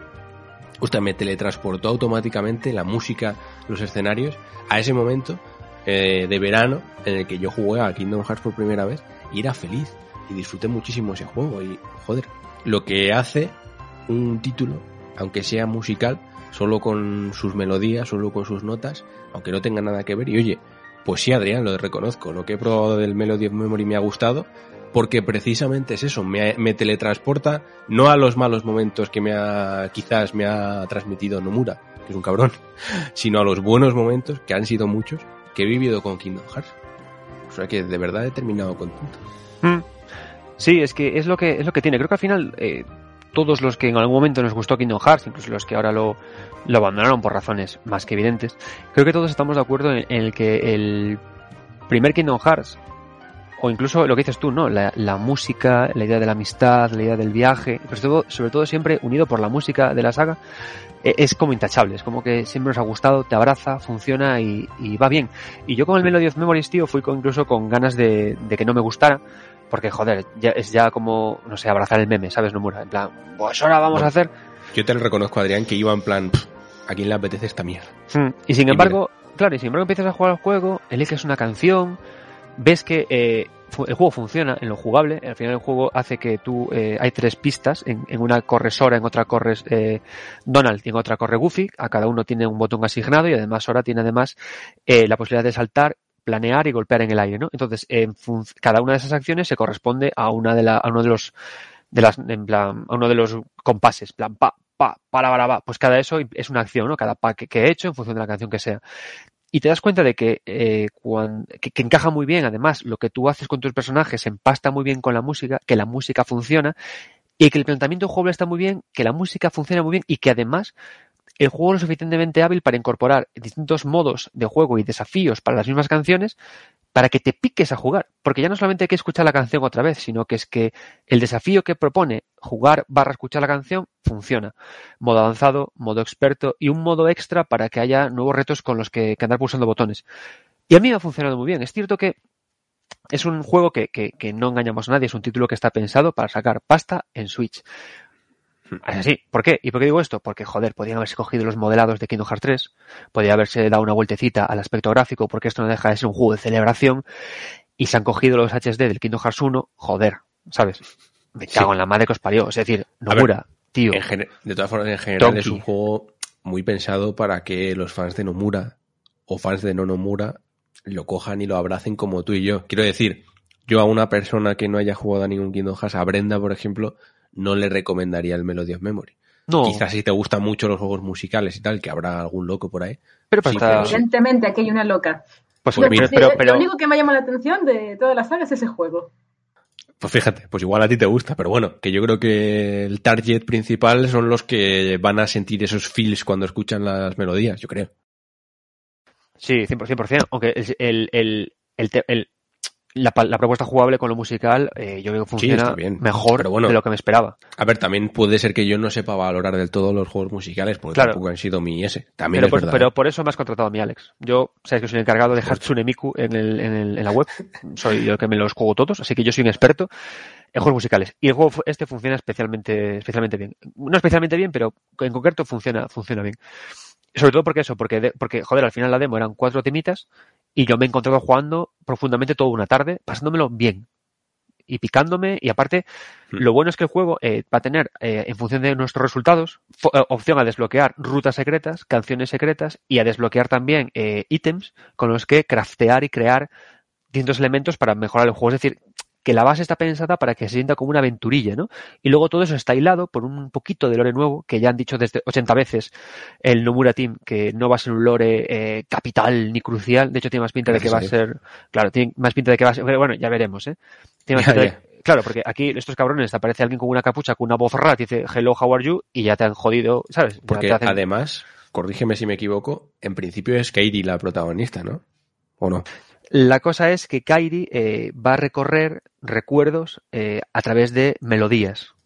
Entonces, Uf, claro, en esos lore. recuerdos, en esos recuerdos, que en teoría los, los, los tiene Kairi, porque lo que hace Kairi es que va a los miembros de la organización 13 reconvertidos a humanos y les dice, oye, ¿qué? Y este qué se traduce en vamos a hacer recuerdos con, con música. ¿Qué pasa? Que en los recuerdos no está Kairi, están otros personajes y me imagino también aparecerá Kairi por ahí. Entonces al final no deja de ser una excusa para, para recorrer toda la historia del juego de esta forma. A mí me da, me da un poco de pena porque me hubiera gustado que también incorporaran aquí eh, las, la parte de cross union, la parte de móvil, ¿sabes? Porque que, que- que ojo con Que la, es con la- importante. es importante de cojones. Y de hecho, amigo Nomura, si me escuchas, ojalá se te ocurra tuyo, además. somos íntimos, quedamos por Zoom para hacer charlas de vez en cuando y conozco a su perro. Una historia real, por otra parte. Y entonces lo, lo que pasa es que, es que ojalá cojan eh, lo que has hecho en móviles, que tiene un lore y una historia cojonuda, y se, se hiciera como es un juego de verdad, no la puta mierda de, de Cross X, porque madre mía, Es que-. Esa es parte del, del por qué lo he abandonado. Porque yo Mm. lo, lo pensaba con este juego de por qué he terminado tan contento. Que vuelvo un poco a lo primero que he dicho. Y es que, claro, yo, bueno, y nosotros dos, Adrián, cuando, cuando acabamos Kingdom Hearts 3, yo acabé contento. Quiero decir, con las cositas y tal, pero el juego a mí me gustó. Oye, pues tiene sus cosas. Es verdad que tal, pero oye, yo acabé contento. Yo quizás me hubiese comido un cuarto Kingdom Hearts. Pero después, ya con lo de los móviles, con las historias del lore. Que si este también iba a tener lore, que al principio lo presentaron así, ya te crea una bola impresionante que ya ahora mismo te tienes que escuchar, como decía antes, un programa especial con el doctor de tres horas y media, que tenéis ahí en el MG Podcast Plus, para intentar comprender toda la historia, toda la trama, y que me empiecen a añadir más cosas y más cosas, y dices, joder, macho, yo aquí me bajo, porque si no, te va a dar un chungo. Entonces ese es el problema, yo creo. Te, deberían hacer como Yakuza, Adrián, y empezar de cero. O hacer algún juego. Este, por ejemplo, hubiese sido fantástico, fíjate, para que hubiesen metido, no sé si las cinemáticas o resúmenes o, ¿sabes? O sea, Claro. que sea el repaso. Pero, Pero es imposible, Alex. contando. No, Alex, pero es que es imposible. No se puede. O sea, no sé, es imposible porque digo que es imposible porque hay una parte del juego, hay dos partes del juego que no se pueden explicar bien. Es muy difícil explicar. Y una Pues es no las expliques. ¿Qué Pues lo que hay. Pero por eso, eh, Kingdom Hearts 4 y lo siguiente, o sea, con esto hemos puesto ya fin, punto final, a la saga del Buscador de la Oscuridad, que es todo lo que compete a, darle por culo a Xehanort. Xehanort ya, ya está calentico, se ha ido con su coleguita de, a, a un mundo mejor, a un mundo ideal. a- Entonces, ahora empieza otra serie, otra saga. Entonces, tú ahora mismo puedes meterte otra vez en Kingdom Hearts y un Kingdom Hearts que va a ser full Square Enix y, vol- y volar libre. O sea, y se, y se acaba todo, todo lo anterior. O sea, nos quedamos, con- nos quedamos ¿Tú con la idea de. Sí, no, no, es. Nos quedamos con la idea de que va a haber nuevos maestros de llave espada. Y no- y nos quedamos con la, con la idea de quién cojones es el maestro de maestros. Digamos que ahora la parte, la parte canon va a ser eh, la parte de Cross Union X, pero de una forma muy ligera y lo que va a venir a partir de ahora. Bueno, ojalá. Pues mira, Claro, yo claro. me monto, ¿eh? Otra vez. Claro, claro. ¿Qué pasa? Que, que hace falta, y, y- y ojalá lo haga, eso, un remake, una, una revisión de Cross Union, pero pues sobre todo porque es un, es- tiene un muy buen trabajo de escritura ese, ese juego, está muy bien hecho, pero, pero es un gacha. Entonces, claro, al final es un coñazo. No tiene más. Se, se hizo con, o estoy, igual estoy equivo- equivocado, con uno de Game Boy Advance, no se llevó después a una especie de remake o algo así de... Pero a mí no me gusta. El- si queréis jugar a Chains of Memories, hacer la versión de, de, de Advance. A mí es la que más me gusta, personalmente. Pero bueno, ¿qué es eso? Que, que se puede empezar. Pero bueno, que creo que me, Melody of Memories te gustó tanto y a mí me entró también porque de- nos devuelve al mejor Kingdom Hearts, que es el uno y el sencillo. El cuento bonito. Cierto. La Porque lo demás- Los personajes. claro. Es que no, es que... Es ¿por- que lo demás- tanto lío, Nomura? No hace falta. Lo demás a mí me gusta porque yo soy un comido de mierda. Pero en general, el uno es tan puro y tan Hmm. honestamente bueno. De los mejores RPGs de JRPGs, Action JRPG de la historia. Así de sencillo. Y a partir de ahí, pues oye, más cosillas. Pero mm. por eso Melody of Memories está bien porque te reconcilia con la sencillez de la saga. Y eso está muy bien. Mm. Y que luego funciona, lo que decías. O sea, a mí me gusta. No, no es exactamente como, por ejemplo, el, el Persona 5 Dancing, no sé cómo se llama ahora mismo, que es más de ir pulsando cada botón en el momento adecuado. Este es más sencillo, pero a la vez no. O sea, a mí me gusta porque en realidad son tres botones principales que no tienes que pulsar en, en el orden preestablecido, puedes pulsar cualquiera de ellos y es más de darle a uno, de combinarlo con dos, de pulsar tres a la vez cuando sucede, más las cosas que has dicho antes, ¿no? De esquivar ciertos ataques, de saltar, de planear. No sé, está bien pensado, a mí me ha gustado, de verdad, y, eso que, como decía, los juegos musicales pues no, no me van mucho. Pero bueno, habrá que ver. Además, una cosa de la demo, Adrián, y ya terminamos si quieres con esto, eh, es que tiene las, tienes canciones eh, salteadas. Y creo que también va a mejorar mucho cuando hagas el viaje por las 140 fases, si no me equivoco que son, en, en el orden en el que es la saga. Creo que ahí es donde también vas a recordar mejor, donde vas a... Hmm. No sé, creo que va a funcionar mejor. Me, me gusta pensar en ese viaje musical en orden cronológico, ¿sabes? Sí, sí, ya te digo, y es que está muy guay, porque aparte ese viaje se va a hacer subido una nave Gumi, vamos a desbloquear cosas, va a haber temas complicados, y joder, yo estaba muy de culo con este juego, porque me parecía un absoluto reciclaje, pero cuando te pones con él, con esta demo, eh, no me lo esperaba, y es lo que dices tú, es que funciona bien, eh, parece bien estructurado, parece que tiene opciones suficientes, y incluso hasta consigue el juego la cabriola mortal de que a mí el reciclaje que se ha hecho hasta me parezca adecuado, pese a que sea pobre técnicamente. Y a mí es que me ha funcionado maravillosamente y tengo muchas ganas del juego. ¿Dónde lo has probado tú, Adri? En PS4 Pro. Y va bien. Vale. Yo también. Habrá que ver en Switch qué tal. Hombre, Uf. esto me imagino que va bien, ¿no? Esto en su- No, ¿qué dices? ¿No? No sé yo. Bueno, tenéis la Ok, demo. Bren- ok. Brenda, te puedes bajar la demo y lo, y lo miras. ¿Está en Switch la demo esa, también? En esa ¿Sí? Switch Lite. Imagino que Sí, sí. sí, le he pensado en descargarlo, ¿eh? Porque Dale, es que dale. por lo que contáis, por lo que he leído también, por los vídeos que he visto, me recuerda mucho al Catherine Final Fantasy. Sí, un poco sí, lo mismo, claro. Esa es- 45 es- aniversario. Es la misma peli, porque creo que también había carriles ahí, ¿verdad? Y, y y era el combate Sí, por sí, sí. turnos. Es, es la misma historia. Eh, a ver, era como mm, tres eh, niveles. Estaba el de combate, el de seguir un camino, era como ir con un chocobo, y luego también el de mm, cinemáticas y tal, que era más bien ver el, el vídeo de fondo mientras dabas al- a los botoncitos del ritmo que otra cosa. Pero buah, le metí muchísimas horas a ese juego, así que a lo mejor el de. Kingdom Hearts también me mola. No, esta gente no, no es mala, ¿eh? Haciendo juegos musicales de sus, de sus series. O sea, muy bien. Muy bien. Te va a gustar, ¿eh? Brenda? Igual te anima luego a echarle una partida a Kingdom Hearts. El Mm. primero, el primero te va a flipar y puedes parar ahí, incluso. Puede ser, puede ser una de esas, Sí. no, no juego que abandones, sino saga que abandonas. Te quedas en el primero y va a ser tu juego favorito. Si me pierdo con el Metal Gear, no sé yo cómo voy a estar con el Kingdom Hearts. ¿eh? No, el, el uno, el uno. si el no, uno. me escucho el especial de tres horas y media de Claro. Gamers y ya está. Brenda, Brenda. Brenda, mejor juega al uno y ya está. O sea, ese especial de tres horas es muy. buf. Tienes que estar mu- muy- con mucho push, con mucho push para entrar en él. Está, está baratito. Joder. Ah, no, sí, Brenda. Bueno. Ya sea la hostia que tuviera que pagar para escribir ¿eh? y para escucharnos. Ya. Que oye, Brenda, eh, ¿cómo fue lo del Lalilulelo? Que no te hemos preguntado. Pues sí, hubo como 10, 12 personas que me estuvieron acosando en Twitter diciendo tal y lulelo. Se Fantástico. lo conté a mi pareja y mi pareja también se metió a Twitter expresamente, que no entra nunca, a meterme en Lali Lulelo. Bien, alguien sensato. Adrián, ¿qué le podemos decir a nuestros oyentes para que, que animen a Brenda a jugar a los Kingdom Hearts? ¿Hay alguna palabra así loresca Sí, de Kingdom Hearts? Ya, ya lo tengo. Tenéis que, para, para que Brenda empiece a jugar a Kingdom Hearts, tenéis que mandarle un tweet con un GIF de Kingdom Hearts y que ponga de, tit- de, de texto mi corazón está conectado. Pues ya sabéis. Twitter de Brenda. Participar en estos podcasts y que me enviéis aquí a la ola, ¿eh? Bueno, a eso te arriesgas, Brenda. Eso en otros A podcasts eso no y a pasa, las ¿ves? cagadas en el pecho. Por supuesto. Eso dalo por hecho. Además, ración doble, que tienes una light, eso no puede, eso no lo, no lo puedo permitir. Vamos. Eh, pues oye, Kingdom Hearts Melody of Memory ha salido bueno, parece, o va a salir bueno, teniendo en cuenta lo que es. Y el mes que viene lo, lo analizaremos y lo comentaremos. De todas formas, lo dicho, tenéis la demo. No sé si está en todas las plataformas, Adrián, la verdad. Me has dejado con la patata tirada. No lo Mm. sé, en Play 4 al menos seguro que sí. En Play 4 y Switch sí, no sé si en Xbox, no es que me lo dices. Que quiero creer que sí. Yo me imagino que sí, no sé. Bueno, buscadlo. Es que nos falta Rafa, joder, es que nos falta Rafa, me Es cago que, en Dios. es que esto. Bueno, miradlo, que está la demo por ahí. Y. Oye, Brenda, ya que estamos, cuéntanos, ¿a qué has estado jugando tú? ¿Qué nos puedes contar de algún jueguillo? Pues hace poco me terminé el Aquanox Deep Descent, que a pesar de que Adrián dice que se parece al nombre de una banda mala de los 90, que también, eh, es un juego que no está mal, ¿eh? Ha estado una, una sorpresilla, pero muy de nicho. Eso es ¿Cómo verdad. es? Aquanox Deep Descent. Deep Descent. A ver, es de Cuéntanos. parte de una franquicia eh, que es exclusivamente de batallas navales, pero en submarino.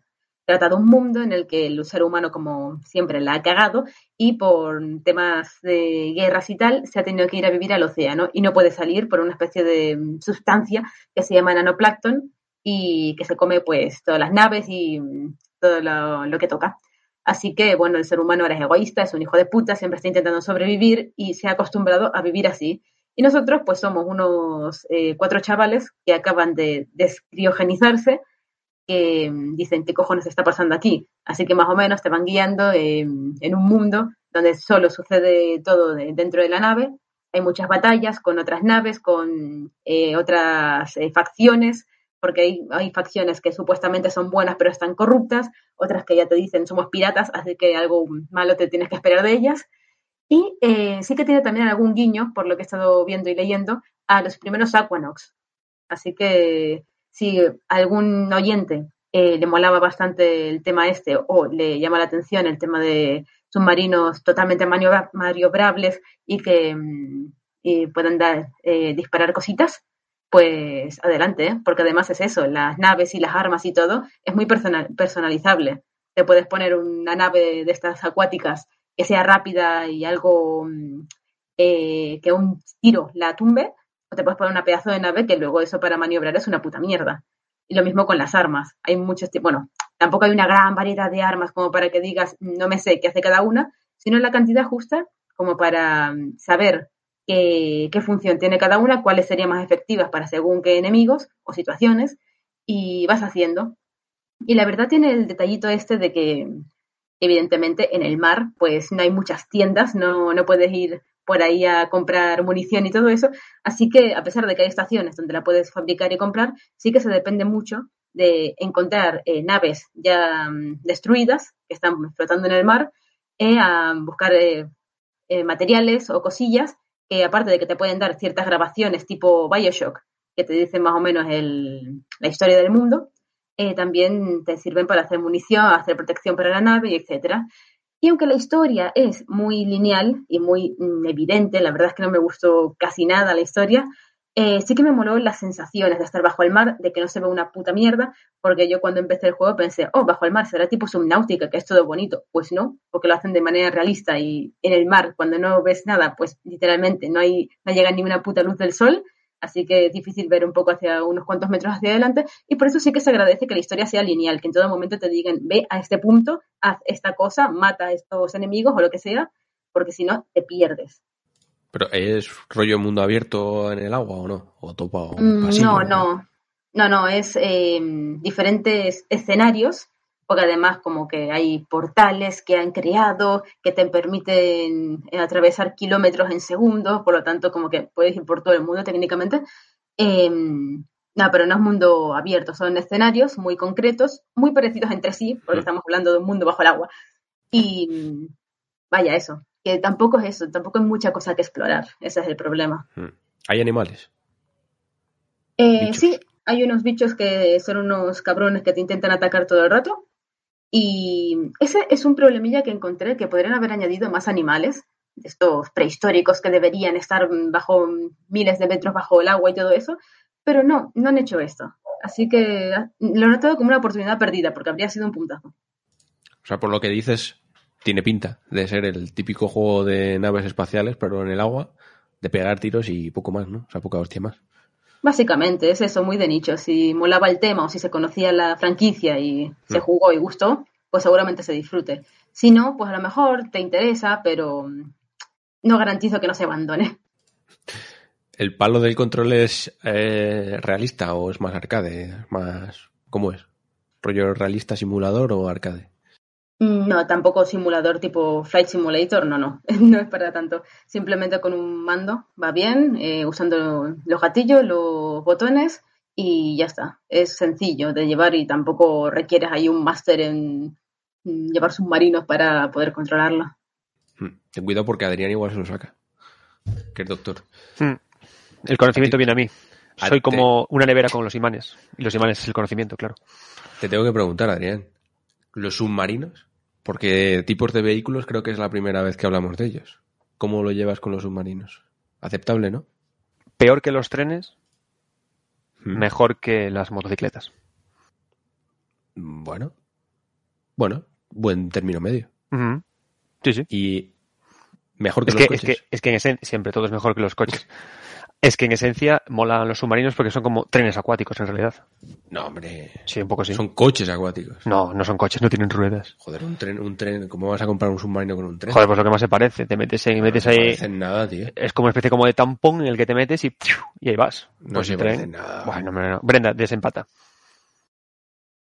No son trenes, no, Bueno, no, no, no. Claro, joder. Vaya, Brenda, es que tú va- sabes. vaya, vaya día llevas, Brenda, ¿eh? Ni Kingdom Hearts, ni Dark Souls, ni me sigues en esto. Yo no sé qué hacer contigo, ¿eh? Muy bien, Brenda. que por cierto, hablando de trenes, no quiero hacer spoiler, Adrián, pero el final del último MG Podcast Plus, no diré nada. Pero. Pero. a ti te gustaría. Ya sabes lo que tienes que hacer. ¿De cojones me estás hablando? Que sí, que Ah, tiene club. que ver con trenes. ¿Lo del club? ¿O qué? Sí. Ah, no sé, no estaba. Es que no, no lo puedo desvelar. Claro. Pero hay un tren. Hombre. Pero un tren de verdad. O sea, no, no, hablam- no hablamos de trenes, que puede que también, no me acuerdo, sino que hay un tren. Se, se produce algo en un tren a nivel realista físico. Dios mío, rompiendo los límites del podcasting, ¿eh? Sí, sí, yo creo que jamás se ha hecho algo así. Lo digo de verdad. Es- madre mía. Es la hostia. A tope. Uf, Dios mío. ¿Y cuánto dices que hay que pagar por eso? Pues por un eurillo 49. ¿Por un si eurillo quieres- 49? Si quieres aportar lo mínimo, sí. Pero, pero eso no, no es ni lo que vale una caña. Bueno, ni, ni de coña. No. Ni de caña ni de coña. caña. Claro. ¿eh? Uf, hostia. O eh, un cafecito. Pues en vez de un cafecito ese día, pues un podcast. Un podcast o 29, que tienes acceso a todos. Tú fíjate. Hostia. Si tienes Hostia. horas ahí. Y ahora además que viene Demon Souls, el remake, joder. Que sabes a mí por qué me gustan nuestros MG Podcast Plus. Adrián? Porque nos permite sobrevivir. Aparte de eso, aparte de eso, porque son tantas horas de contenido que te los pones y los puedes escuchar mientras juegas a Hades, por ejemplo. Que es algo que he estado haciendo yo esta semana. Que es verdad que ya analizamos el juego, tampoco quiero profundizar más, pero es verdad, y tiene que ver con lo que hemos hablado antes, que se ha convertido en uno de mis juegos refugio, como los ha llamado Brenda antes, de, estas últimas semanas. Y he seguido jugando a Hades, porque es verdad que sigue teniendo alguna cosita por descubrir y tal, aunque sigo pensando lo mismo, sigo pensando que a largo plazo mm, se resiente un poco que todas las partidas sean tan parecidas, que no haya más variedad en- en esa generación dinámica y tal. De hecho, eso sí que no lo comenté en el análisis aquí, pero me hubiese gustado precisamente algo que no está en el juego, aunque es verdad que es complicado de, de, de aplicar porque puede que no le pase a todos los jugadores, pero me hubiese gustado precisamente que Zagreo, que es el protagonista del juego, expusiera también ese hartazgo, ¿sabes? Por con él mismo, de decir, joder, que hasta los cojones estoy de hacer siempre lo mismo. Qué, qué coñazo es que siempre me te encuentra a ti. Eso podían haberlo explotado un poquito mejor y lo he echado un poco en falta y me hubiese gustado mucho. Porque creo que es una sensación en la que en algún momento todos los jugadores van a estar. Creo yo.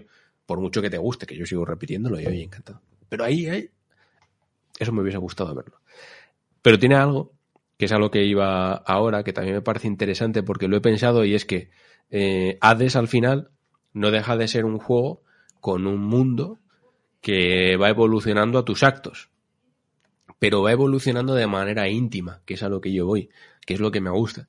Porque cada uno juega a Hades en su consola, su PC, de manera personal y su mundo va cambiando según sus, sus acciones, ¿no? Según hasta dónde haya conseguido llegar. Además, está muy bien hecho el tema de que eh, las conversaciones se vayan sucediendo depen- dependiendo de a quién hayas visto en la runa anterior, eh, a quién le hayas regalado cosas, a quién no, hasta dónde hayas podido llegar. Eso está muy bien planteado, como decíamos. Pero lo que me gusta es que después de una generación que ha estado repleta, creo que estaréis todos de acuerdo conmigo, de mundos compartidos, de mundos cambiantes, yo creo que lo empezó un poco esta tendencia, bueno, es una tendencia propia de los MMO de hace muchos años, pero bueno, creo que Fortnite, que lo hace muy bien además, que yo siempre se lo he reconocido, de plantear un mundo cambiante que en el que si juegas ahora, por ejemplo, no va a ser lo mismo el mundo que lo que era hace tres meses o cuatro, o hace un año, o hace dos, y eso mola, pero todos estos cambios se suceden para todos los jugadores de manera simultánea. Todos los jugadores comparten ese mundo que cambia y lo han aplicado en otros juegos. Por Destiny lo aplica, esas maneras de, aplicar una historia que va ocurriendo en un tiempo real, en nuestro mismo tiempo, o sea que pasan cosas, pero lo que me mola de Hades es precisamente eso, encontrar de repente un mundito pequeñito en el que los personajes dicen cosas, pasan cosas, hay pequeños cambios, pero son tuyos, son tus cambios, es, es tu mundo. Y, y me gusta. Y de hecho, he pasado esta generación de alabar precisamente eso que me fascinaba en un primer momento, de decir, joder, cómo mola eso de que un videojuego pueda plantear un mundo que cambia constantemente por las acciones de todos los jugadores, pero claro, también cambia para mí, que igual estoy 400 horas, que cambia para ti, que es la primera vez que llega. Sin embargo, aquí te encuentras con un mundo tuyo, íntimo, propio, que cambia según lo que tú haces. Y me ha gustado mucho. Y Adrián, sé que a ti también es una parte que te ha gustado de Hades. Y precisamente casi que es con lo que me quedo. Fíjate, el volver después de cada run, que lo decíamos, volver al hogar, pero también con esa sensación de, de extraña satisfacción de que ese es mi mundo y no el tuyo. No sé si me explico. Y mola, precisamente en esta generación, que uno de los, creo, de las grandes características que ha tenido, en parte por culpa o gracias a éxitos como juegos como Fortnite, ha sido eso, ¿no? De generar mundos que cambian, pero para todos. Esto no, que vuelvan, que haya más mundos únicos, íntimos, propios, Adrián, que tu mundo sea distinto, distinto al mío. Eso es lo bonito, ya no quiero compartirlos. Te ha quedado bien el discurso, la verdad. Bien, vale, no, no- no quieres aportar nada. Es que me has dejado pensando, porque en realidad eh, mi mundo de Hades es igual que el tuyo. No, no es lo mismo. ¿Seguro? Seguro. Bueno, Porque han pasado cosas que en el mío no. He hablado con gente que igual tú no. ¿seguro? Seguro. En- eh, porque en Dark Souls te lo compro. En Dark Souls. Claro, no, en Hades también. A ver, no, no Porque cambia a un gran nivel, como Dark Souls, evidentemente. como bien te acabo de colar. Ahora has visto. No cambia de una manera eh, impactante y sorprendente y yo qué sé, ¿sabes? Pero sí que cambia. Sí que cambia. Tu hogar, más bien, más que el mundo, no es el mismo que el mío. Pero porque lo decoras de forma distinta. O sea, Claro que no, que no es eh. Es que no me acaba el juego, entonces no te puedo, decir- no te puedo pelar mucho la historia. Que sí, que cambia. No, Bueno, pero, pero simplemente... ver, eres el jefe, no te voy a discutir. Podría. Que sí. Que.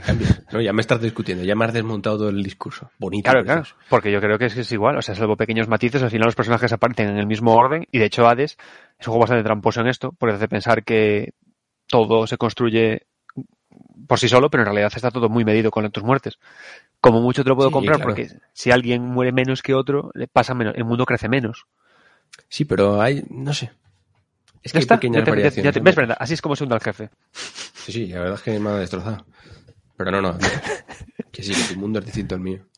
Lo que hace Hades, eh, para que nos entendamos, es que genera diferentes arcos, diferentes tramas entre personajes que van variando y que van se van acelerando o no, dependiendo de lo que tú hagas, dependiendo de a quién tú veas. Incluso tú tienes el poder de, llegado a cierto punto, aunque lo tienes siempre, pero bueno, cuando eres plenamente consciente de que lo tienes, que esa es otra cosa, puedes eh, forzar que pasen determinadas cosas antes o después, o que no pasen, ¿sabes? A eso voy. En realidad sí que es un mundo que cambia, evidentemente no cambia, no es como el Fortnite, ¿no? Que te cambia un, que de repente se inunda la isla, pues no, no es lo mismo.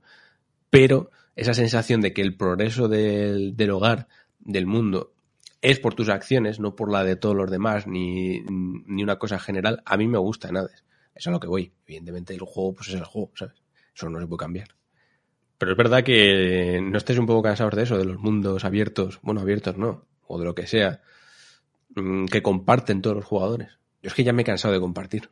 Por eso encuentro esto y me sale la vena poeta. Claro, es que yo pensaba que ibas más por el tema de, de, de Fortnite, porque en Fortnite sí que es cierto que el mundo cambia para todos, pero porque todos vamos a ese mismo mundo. Es decir, el mundo de Fortnite es un mundo compartido, mientras que Claro. el mundo de Hades, cada jugador en realidad crea mundos, simu- Mm. mundos simultáneos, que son todos iguales, que se producen a la vez, pero tienen pequeñas variaciones, como mundos paralelos. Entonces Sí, pero en siempre, realidad sie- sí, sie- claro. siempre son únicos. Es Por ejemplo, mundo. los mundos de Dark Souls, volviendo de nuevo a tu, al juego favorito de Brenda, acábatelo desgraciado de una vez, resulta que al final, claro, todos los mundos son eh, simultáneos como tal, porque el online te descubre que hay una película fina que los separa a todos, pero que todos se producen a la vez. Sin embargo, en Hades no. En Hades eh, son realidades paralelas. A lo loco. Y claro, hay pequeñas, Bueno, puede en haber pequeñas variaciones. O sea, al Dark Souls no compartes absolutamente nada. Sí, sí, el, el- la el online, no, el online te Sí. descubre que, que todos los mundos son simultáneos. Ocurren a la vez en el mismo plano de existencia, pero separados por las capas de realidad que son el online. También podría ser en Hades, ¿sabes? Si Pero en Hades no lo manifiesta. Claro, pongo metafísico ser. y metafórico. Pero podría ser, Podría ser, podría ser. No sé, es un tema, es un tema, es un tema. ¿verdad? Es un tema. No sé, me ha hecho por pensar, ¿eh? No digo que No, no pasa nada, sea no correcto, ¿no? Porque es verdad que lo que dices, pues sí que es verdad. El No, mundo- sí, yo, yo también a veces voy, a- voy al baño a cagar y se, me, se le va la, la batería sí. a la Switch y pienso cosas. Y- está guay, Digo- pensar, pensar está bueno. Tengo que, que escribir muchos artículos, alguna idea, pues ¿Qué vas a contar? cojear más que otra. Uf, y, y mira que hacemos algunos artículos de mierda, ¿eh? De estos mira, ¿Qué se me ha ocurrido? 400 palabras. Terrible. Gracias por pagar el Patreon, amigos. Joder, pero esta a mí me... Joder, es que me las he echado por tierra. Mira que a mí me gustaba. No, ¿Tú, no, Brenda, pues- ¿cómo lo ves esto? A ver, Yo es que en que- mi caso todavía me, me falta experimentar un poco con los mundos compartidos y me quedo todavía con la espinita del Death Stranding, porque a ver, ahí o compartes o, o te pudres eh, repartiendo putos paquetes. Ah, que Pero va, mira- puedes pasar de la peña, ¿eh? También. Ya, pero se hace mucho más difícil y esa es un poco la, la intención del juego, ¿no? De conectar, Pero bueno, ayudarte. Mira, Mm. sí, pero mira. el juego el, el, no, es, no es mejor ni peor por compartir o no con gente. Porque lo Mm. mejor de Death Stranding es caminar. Entonces, eh, te da un poco igual, en realidad. pero mira, So- por solo no experiencia. por no desviarnos y alabar, por supuesto, a Kojima, Death Stranding sí que compartes un poco el mundo porque lo que tú haces lo van a ver, lo van a percibir, quizás, ¿no? Porque no lo compartes con todos, pero sí con un número concreto de jugadores. Entonces no es tuyo, pero sin embargo, en Hades sí. Que es verdad que lo tiene toda la razón Adrián, que la explicación tampoco es tan romántica ni tan preciosa, pues es un juego en el que tú juegas a tu mundo y ya está, y no lo compartes con nadie, pues sí, pero bueno, yo le quiero ver ese lado más romántico, más poético, joder. Es que podríamos decir que hay como tres tipologías del mundo, de mundos. Esto como el mundo propio, que es como el de Hades, por ejemplo. Todo lo controlas tú y lo que tú cambias se queda ahí. No hay nada externo que vaya a cambiar nada. Luego está el mundo eh, de los desarrolladores, como pasa en Fortnite, de que si hay un cambio de season o algo, sucede para todos y todos se tienen que adaptar a eso. Y también, yo que sé, el mundo de Stranding, que el mundo es de los jugadores en general. Así que todos van ahí haciendo Mm. cosillas. Sí, incluso después podríamos partirlo más ramas, pero sí, básicamente es eso. Por eso yo le veo a Adrián, ya sé que tú no eres romántico, pero yo le he querido ver ese lado más metafísico, ¿sabes? El mundo íntimo, que tú Claro, no compartes con nadie. Es que te, te voy a ser honesto. Yo, a mí si me, vas- si me empiezas a hablar de mundos ludoficcionales, eh, yo estoy ahora mismo, hace, o sea, hay mo- mogollón de tú no investigación. lees ficción. No leo ficción, yo leo ludoficción. Entonces, hay muchísima investigación sobre, sobre lo que estás comentando, sobre cómo funcionan los mundos de juego. Y, y, por ejemplo, después de jugar a 13 Sentinels X-Ring, el mejor juego del año, tú habrás visto que eso, que ahí se trabaja mucho con la idea de mundos simultáneos. Sí, Claro, entonces, claro, a mí me empiezas a no es contar esto y me calientas la cabeza. ¿Sabes? pero no es lo mismo, porque es, es una es- forma parte de la, de la esencia de la naturaleza del juego que tener esos mundos. No es lo mismo, o sea, en realidad el 13 Sentinels no lo compartes, Nah, ¿sabes? Yo me voy a la, a, la, a la investigación del mundo lo ficcional como tal. Pero bueno, que te cojo el rollo. Es un buen punto de partida, querido jefe. A tope. Vale, vale. Pues oye, ya que estamos contigo, doctora, ¿has jugado alguna otra cosita que me quieras contar? Mm, sí, pues he jugado. Eh... Hostia, pues sí, sí, he jugado una cosa que me, que me ha gustado bastante. Que he jugado, a, la, a la Definitive Edition de, de Age of Empire 3. Y. Hostia, que- me, me ha gustado La- el juego, el malo. el malo, el malo, pero bueno. Pero sigue siendo Pero bueno. Age of Empires, claro. Y, hostia, tiene, tiene una cosa. Joder, que hacía un mogollón que no jugaba ningún Age of Empires. Y, y es la leche, la, la magia que tiene y lo bonito que es mandar un aldeano a cortar madera y que te la corte y verlo. y el tío se pasa el rato cortando y tú lo miras. Y el Mira. tío está ahí tranquilo. ¡Wow! En, en Age of Empires tienes un mundo íntimo propio, no lo compartes. ¿Qué te parece? Incluso hay multijugador. Ya, pero son mundos que no. Son mundos finitos. Son mundos claro. efímeros. Sí, pero bueno, aquí. Y son paralelos porque los compartes con otros jugadores en el multi. Dar una vuelta, Alex. Tienes que dar una vuelta. Mm, Que no, que te, no, man- que te- estoy te mando, eh. te mando extraordinaria. Mm, Que no, que no, eres tú el que no lo capta. ¿eh? Tienes, que, ser- tienes que ser un poco más romántico. No, no es, es difícil, no me, pagan, no me pagan para eso. Vengo del futuro para acabar con... Lo sé. Pues, eh, joder, me ha gustado eh, mucho la experiencia de volver a Age of Empires por eso, tío, porque, porque no recordaba lo placentero que es. Y Brenda, creo que tú eres eh, gran fan de Age of Empires 2, que te mola un montón, ¿verdad? No, el 2 no lo he probado, solo el 1. Madre mía. Y sé que está mal porque el 2 dicen que es el mejor. Es que el Pero 2 es el Me mejor. gusta y en orden. El 2 es el mejor. Y, y Age of Empires 3 eh, mantiene eso, es, esa, esa maravilla del Age of Empires, del Age of Empires 2, de mandar a los, a los aldeanos a hacer sus cositas, a hacer sus peleas y a trabajar. El problema que de Age of Empires 3, y por lo que dijiste antes que es el peor, es porque al final eh, esta tercera parte le añade una excesiva eh, carga de complejidad al juego. Es decir, Age of Empires 2 lo bueno que tiene es que es sencillo. Age of Empires 2 es un sota caballo rey, las peleas se solucionan casi con un sistema de piedra, papel, tijera, lagarto, Spock, porque hay más unidades que tres. Y, y en realidad lo- los, los ritmos que tenemos de juego son, son bastante evidentes y bastante claros, ¿no? Y funciona muy bien en su, en su simplicidad. Sin embargo, Age of Empires 3 le añade a mayores una base en el extranjero que tenemos que pilotar, eh, unas cartas que podemos activar en función de puntos de, de uso, y luego las tropas tienen mogollón de variables para poder funcionar con ellas. Entonces, claro, a mí al final, ¿qué pasa? Que Age of Empires 3, eh, claro, es que ¿qué pasó? Tú imagínate que después de- después de Age of Empires 2, que es un juego que me parece, eh, honestamente, joder, perfecto o casi, te dicen, dale un girito más. Hostia, ¿qué han hecho? Añadir una capa más de complejidad. Y creo que no le va bien. Creo que a día de hoy sigue siendo eh, innecesaria. Y además a mayores, eh, el juego, porque en esa época, en esos años que vivíamos, el juego es demasiado oscuro, y eso le añade incluso una peor visibilidad de, la imagen o de la legibilidad que hay. Entonces tiene esos problemas que hacen que el juego no sea tan bueno como Age of Empires 2, porque peca de exceso, pero que siga funcionando bien. Entonces, ¿qué pasa? Que si has jugado al 2 y, y, y quieres un poquito más, el 3 te va a gustar, pero sabiendo que no tiene esa perfección, esa finura del, del 2. La Definitive Edition eh, está muy bien hecha, he de reconocer que está fabulosa, modelados bien hechos, se han añadido cinemáticas, el juego va a muy buen ritmo y sobre todo lo bueno que tiene este juego, pese a todo esto que he comentado, es que, es que tiene muchos modos de single player que van muy guay. Porque claro, al, al tener ese tono un poquito más oscuro el juego, eh, es como que el juego es como esta, esta época de mierda que teníamos en los que cuando un juego era quería ser más maduro y más riguroso históricamente, tenía que ser más, más oscuro. Pues aquí le, le toca la papeleta esta. Pero bueno, a cambio tenemos una serie de campañas para jugar en single player que están cojonudas. Porque nos plantean situaciones que se produjeron reales en las que tenemos que usar nuestras tropas en situaciones concretas para hacer avanzar la historia. Y entonces, ¿qué pasa? Que aunque sí que es cierto que yo digo que el, el- el online de Age of Empires 2 es con el que me casaría, es verdad que de vez en cuando te gusta meterte con la complejidad del 3, en especial en el single player, que creo que es el esquinito que no os esperabais si no habéis jugado al 3. Porque tiene, tienen unas campañas eh, desarrolladas en América con los nativos eh, americanos, que por cierto se ha ajustado el lenguaje con el que se refieren a los nativos americanos. Hmm. Para hecho, bien. lo, lo yo también he jugado. Lo primero que te dice el juego, que a mí me parece fantástico, que se tomaron libertades para representar eh, civilizaciones indígenas, acontecimientos y personajes y que eso se ha, se ha corregido para que pues, no sean inexactas ni estereotipadas, que yo creo que es lo peor. O sea, que bien por eso, que no solo han remozado el juego y ya está. Justo. Entonces hace, hace que todo eso vaya eh, fabulosamente bien. Entonces, ¿qué pasa? Que sí que es cierto que en el online, aunque siga teniendo muchas opciones y el juego esté bien modelado, se vea bien, funcione en la resolución y vaya perfecto, yo me iría igualmente al Age of Empires 2. Pero pe- eh, como, como revisión, tiene muy poco que objetarle, salvo los problemas que tiene el, el propio juego. Lo bueno que tiene esto y que hace que el juego sea, hostia, un pruébalo si tienes curiosidad, sale en el Game Pass y es que vale 19 pavos el juego si lo quieres comprar.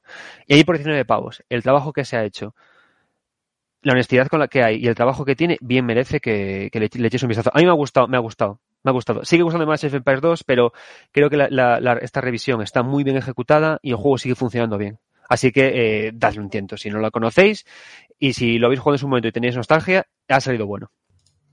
Además está en el Pass de PC, por si le queréis también echar sin, sin mayor coste que la suscripción.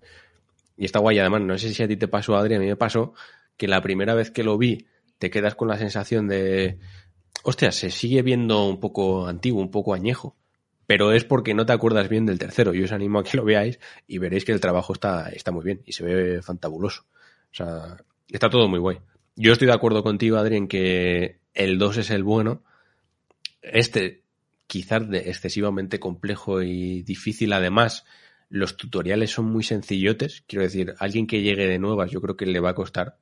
Porque además, el juego no, o sea, no hay ninguna parte del juego, bueno, igual alguna, pero en la que puedas empezar de cero sin sentirte un poco tonto, si no sabes muy bien cómo jugar. Pero bueno, que está bien, que al margen de eso, muy bien, la representación histórica además mola y tiene mucha cosita. O sea, que si lo tenéis en el pass, probadlo.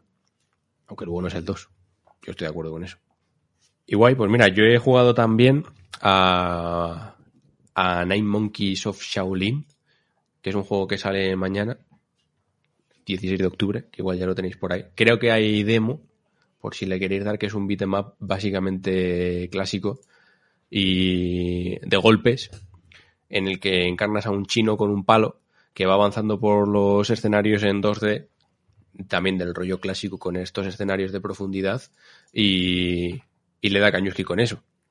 Yo cuando vi un poco el tema beat'em up y el personaje principal con el palo, eh, no sé por qué estaba pensando en una combinación de ahora que lo popular se- es el, el Wukong, el- este vídeo que salió de 13 minutos, que pinta súper bien, no me acuerdo si era Wukong a secas o tenía un nombre más largo, Eh, y no sé, también la popularidad de los beat'em up ahora, entre lo de Sega, entre Streets of, Streets of Rage 4 y todo, pero no sé.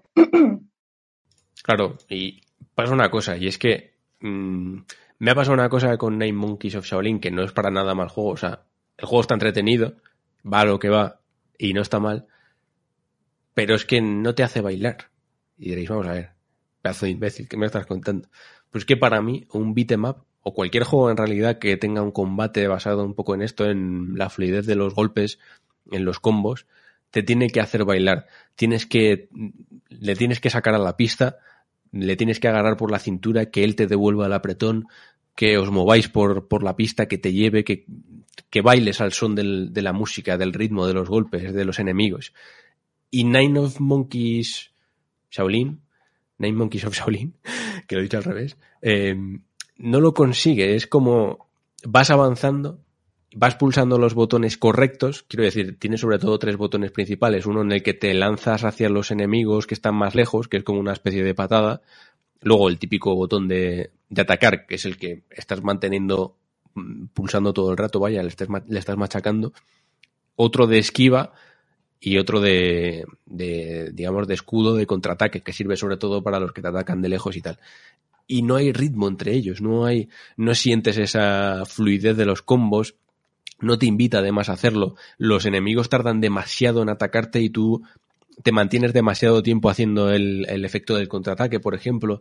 Entonces al final te queda esa sensación extraña de juego de beat'em up, de lucha, de avance, poco, no sé si decir poco profundo, pero sientes que es poco profundo por esa sensación de que no hay baile, porque en realidad tiene los mismos botones o menos que un Streets of Rage, o al menos los que usas. Pero Streets of Rage, por ejemplo el 4 que está fantástico, que os invito a, que lo gocéis, es fantástico porque sientes cada golpe, es un baile, vas moviéndote, vas pegando golpes, vas esquivando, todo es fantástico y en este no, en este se pierde. Incluso otros juegos, lo que os digo, de otros géneros, también tienen los que son buenos, te dan esa sensación. Sekiro es un juego musical. Al final, todo tiene su ritmo, el dash, el movimiento, el esperar. Todo forma parte de una coreografía al final y este no lo tiene. Entonces al final te queda esa sensación y creo que es por culpa de eso, porque el combate no está muy... No es, no es que no sea preciso, es que no están bien medidos los tiempos, no están bien medidos los combos, no bailas. Y ese es un problema, yo creo, para cualquier beat'em up sobre todo, porque al final en un beat'em up lo único que haces es avanzar y pegar a enemigos. Y luego en cualquier juego de, que tenga lucha, pero bueno, en un beat'em up todavía peor porque es básicamente lo que haces. Y en Nine Monkeys of Shaolin, pues bueno, sí, vas desbloqueando habilidades que le van dando un poco más de, alegría al tema, pero al final te quedas ahí con una sensación rara. Yo, sinceramente, si tenéis la oportunidad, si os molan los beat'em probad la demo antes de gastaros dinero en él, porque vais a ver, yo creo que la diferencia entre los grandes del género está ahí, pero yo que a, a más de uno le gustará, el juego no está mal, o sea, no está malote, y tiene historia y tiene tal, pero bueno, es eso, Brenda, tienes que bailar, tienes que, tienes que agarrarte, tienes que, que, sentirlo, no sé, es difícil de explicar, pero yo creo que cuando juegas te das cuenta, ¿sabes? Que no hay esa fluidez en los golpes, ¿no? Sí, y eso es lo que me sorprende. Eh, a ver, mm, más que bailar, yo lo asocio más bien al hecho de la memoria mm, esta de... eh, eh, ah, ¿Cómo se llama esto? Cuando unes lo visual con lo que estás haciendo con la mano, que pues todos los jugadores ya nos hemos acostumbrado, los que llevamos muchos años jugando y todo eso. eh, y claro, en el momento de que estás jugando un juego, a cualquier otro juego, no a este en concreto, eh, notas que esto so- so- se hace natural, se te va bien, que te sale, no porque seas bueno, sino porque, joder, es eso que dices, lleva un ritmo, pero también porque te has adaptado al juego. En cambio, por lo que dices en este, es como que mm, eh, sigue cambiando tanto el jugador no se adapta y es algo natural que debería haberse visto por parte de los desarrolladores en el momento de testar, de testear y todo eso. Sí. Además, de todas formas, estos son. Esta gente son Sobaka Studio, que no tienen un nombre muy propicio en español. Y creo que son los que hicieron ya Redeemer, me parece que se llama, que es otro beat'em up que tampoco salió muy bueno. Pero bueno, lo siguen intentando, pues. A ver, estéticamente y eso está guay. ¿Sabes? Y tiene sus cosillas. No me parece mal juego, pero pff, lo empiezas a comparar con otras cosas y te das cuenta. Hace más. Este es uno de esos juegos que hace más por los demás, que te das cuenta de las cosas buenas que hacen los demás. Porque, joder, es lo que os digo. Tú ahora mismo coges Streets of Rage 4, o cualquier Streets of Rage, y, pero bueno, digo el 4 por ser el último. Y claro, tú un beat'em up, además, que es un género que además se ve sobre todo clásico, añejo, sencillo, simple. Claro, pero ahí radica también la dificultad de hacerlo interesante a día de hoy, que un juego en el que lo que haces es avanzar por un escenario en 2D con profundidad, en el que solo pegas golpes y tienes quizás dos, tres variaciones, hacerlo interesante y hacerlo divertido, con las posibilidades que tenemos hoy en el mercado. Entonces ahí está la gracia y ahí está el reto, yo creo, de hacer un buen beat'em up hoy en día. Y que muchos clásicos siguen siendo mejores que las cositas que van saliendo y es por eso, es por, por la simple fluidez, por el baile que te produce. Pero bueno, que eso, que tampoco me quiero pasar mucho con él, que no está mal, pero a mí no me ha entrado, la verdad, no, no es otro Brenda de los juegos que voy a abandonar, la verdad, porque no tiene mucho, mucho más misterio.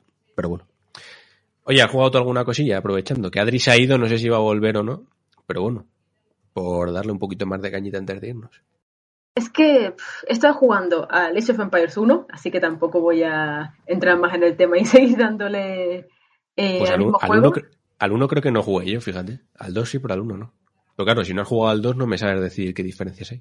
Ya, es que ese es el problema. Y todavía estoy dándole fuerte al Halo Reach. A ver si me paso ya de una puñetera vez la mm, eh, toda la saga de Halo y hacemos un especial. Oh, ese va pro- que por cierto en el Discord nos preguntaron, claro, eh, nosotros hemos retrasado también indefinidamente el especial como Halo Infinite, porque lo, a- a mí me molaría coincidir un poco, no, no justo cuando salga Halo Infinite, pero bueno, cuando esté ahí el calentito de que va a salir el no. Entonces, bueno, lo, lo dejamos un poco en la nevera de momento, pero eso va a ocurrir, Brenda, o sea que me parece bien que te estés preparando para participar, porque haremos el especial repasando toda la saga Halo, que está muy guay. Sí, sí. Y mm, mira, de momento eso, pendientes en, a, a la vista, como el tercero de Metal Gear Solid, por supuesto. Y el Hades, es que me lo estáis pintando tan bien que Uf, es fantástico. va siendo ¿Tú has hora jugado- ya de pillarlo, ¿eh? ¿Has jugado antes algún roguelike? ¿De un Al rollo? Isaac. ¿Al Isaac has jugado? ¿Y cuántas horas has dado? Eh, o sea, es que, a ver, he visto youtubers que le dan muchísimas horas, se lo saben de memoria y es una flipada. Es que, yo, ¿eh? De verdad, estoy muy impresionada por la capacidad mental de asociar todo lo que hace en cada puñetero objeto y si se une con otro objeto y el daño que hace es muy chulo en realidad. Yo no le he dedicado tantas horas, pero mm, algunas lo suficiente como para decir, me mola el tema. Si no tuviese otros juegos pendientes a la vista que me están diciendo de jugar en Twitter, Pero pues Brenda, siempre vas a tener juegos. más. Siempre vas a tener juegos pendientes. Ya, Ese ya lo sé. Tienes que encontrar el hueco para, para una de dos. O suicidarte y decir, mira, yo- o retirarte y decir, ya no juego más a ninguno, o jugar a todo. Ya está, no hay más. Te pones, ¡pam! Isaac. O sea, Hades. y le das. Que conste que, que como roguelike, eh, Isaac se mea tanto en Hades que no te lo Sí, crees, ¿eh? sí, sí. O sea, se mea en su cara con el, con el pis, le pinta una De sonrisa y a tope, ya está. Sí, sí, o sea, no tiene nada que ver. De hecho, yo cada vez estoy más, más en, en el, en el rollo de que Hades no es un rogue y es un juego de aventuras con pinta de rogue. Nah, es un roguelike. Adventure roguelike. Como mucho te compro que sea un roguelite. En vez No, de no, un like. un, un pero- Adventure Rogue. Yo me, me- voy a poner, si la gente consiguió inventarlo del Souls Like, yo aquí me pongo con el Adventure Roguelike. Souls roguelike. Roguelike, ¿te imaginas? Que roguelike Hostia. viene porque el primer roguelike de la historia se llamó rogue, precisamente. Por si no lo sabía alguien. Joder, con Mundo Games es la hostia, ¿eh? Y aparte ¿Has es que aprendes. Y Paga- tú te vas, de repente llegas. A mí me parece fantástico. pagaba. Bueno, cosas de la vida. Yo, yo pagaba por, por escuchar más de esto en especiales más concretos y más largos. Pero bueno, Brenda, que te, que te ha cortado el doctor, que tienes que jugar a Hades. Yo te lo recomendaría, sinceramente. Pero hombre, si me dices que tienes que elegir entre jugar a Hades o seguir con Metal Gear y darle al 3, pues ahí también te digo que de Metal Gear también tenemos que hacer especial, claro. Algún día. Es que me apetece algo. eh, A ver qué te ojo, apetece. Ojo, Vamos ojo. a recomendar. Déjame explicar, me apetece algo sencillito en diseño. Y ¿Qué Metal Gear, qué no, pues. Eh, sí. Eh, claro, Hades me, da mucho más- me llama mucho la atención y también porque me flipa la mitología griega. Así que. Ah, pues entonces ya te lo ya vas a gozar, ¿eh? puntitos. Sí, sí, sí. A ver, que es verdad, esto lo dijimos, la mitología griega, joder, a quien no le guste también te digo que tiene un problema. Pero También, es verdad también. que esto, uff, si te gusta, te lo vas a gozar, ¿eh? Yo he leído muchísimo de mitología griega mientras juego a Hades, porque te invita. Es que eso es lo bonito, ¿eh? Al final, los videojuegos hasta te abren curiosidad para aprender. Coño, me vas a decir a mí. Pues dale a Hades. O así una cosa sencilla, Adrián, ¿qué se te ocurre que le podamos recomendar a Brenda? Kingdom Hearts, no. Yakuza Hostia, tampoco. es que cosas sencillas. Sencillo, claro, ¿qué, qué es la sencillez? La- por ejemplo, para mí la- la- lo que es sencillez es Mario. Para mí esa es la sencillez Sí. mejor entendida. Mario 35. Un Mario, no, un Mario 35 puede ser, pero Está guapo, un- ¿eh? Pero yo, por ejemplo, va a salir dentro de no, no mucho el Mario 3 de Wolf, pero yo ahora te coges el, el New Super Mario, New Super Mario de que salió en Switch de. Wii U. También te digo que el- con Mario lo mejor No, es no, no, el no, no. primero, ¿eh? Mario World, tío. Haz tu Mario World. Es que en realidad tengo el Odyssey pendiente, ¿eh? No, eso es una mierda. Ese es el malo. No, Mario World. como el Odyssey, ¿por qué? Si pinta muy bonito. Es por, No, es por, Ma- es por crear, por crear odio. Pero Sí, a mí, de hecho, te diré que, te diré que los Marios que menos me gustan son el Sunshine y el Odyssey.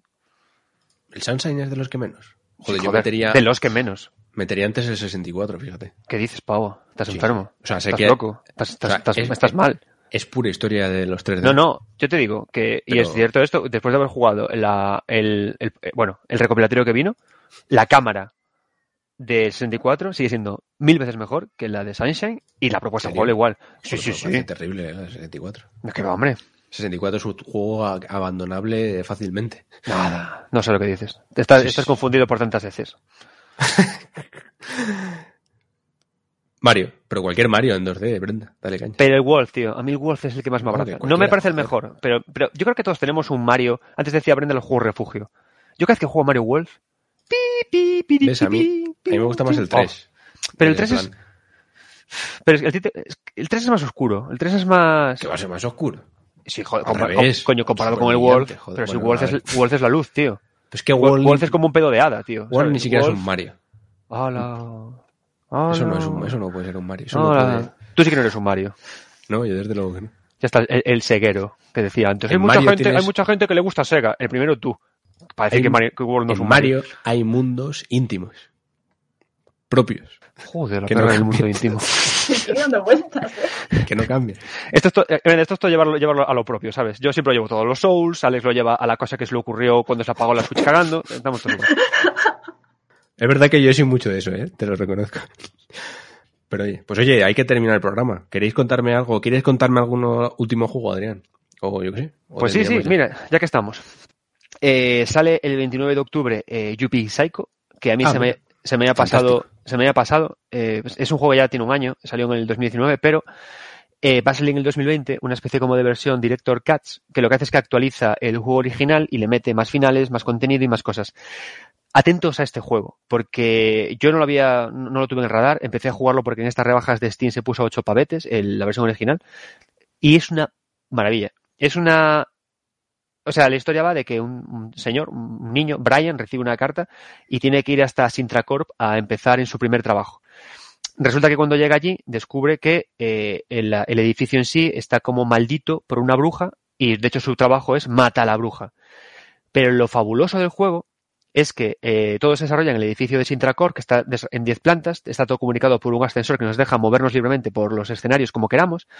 Cada planta corresponde a una de las divisiones de trabajo de Sintracor, de la empresa, y una cosa que es una barbaridad de bueno es que el juego es una mezcla entre Zelda, en tanto que se van abriendo poco a poco habitaciones en función de cosas que conseguimos, y juego de terror a- a los survival.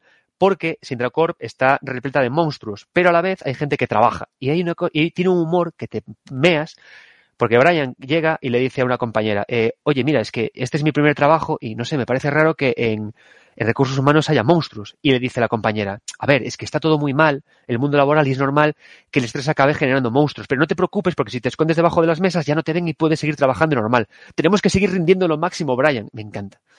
Y entonces tiene un humor buenísimo, funciona muy bien como juego de survival.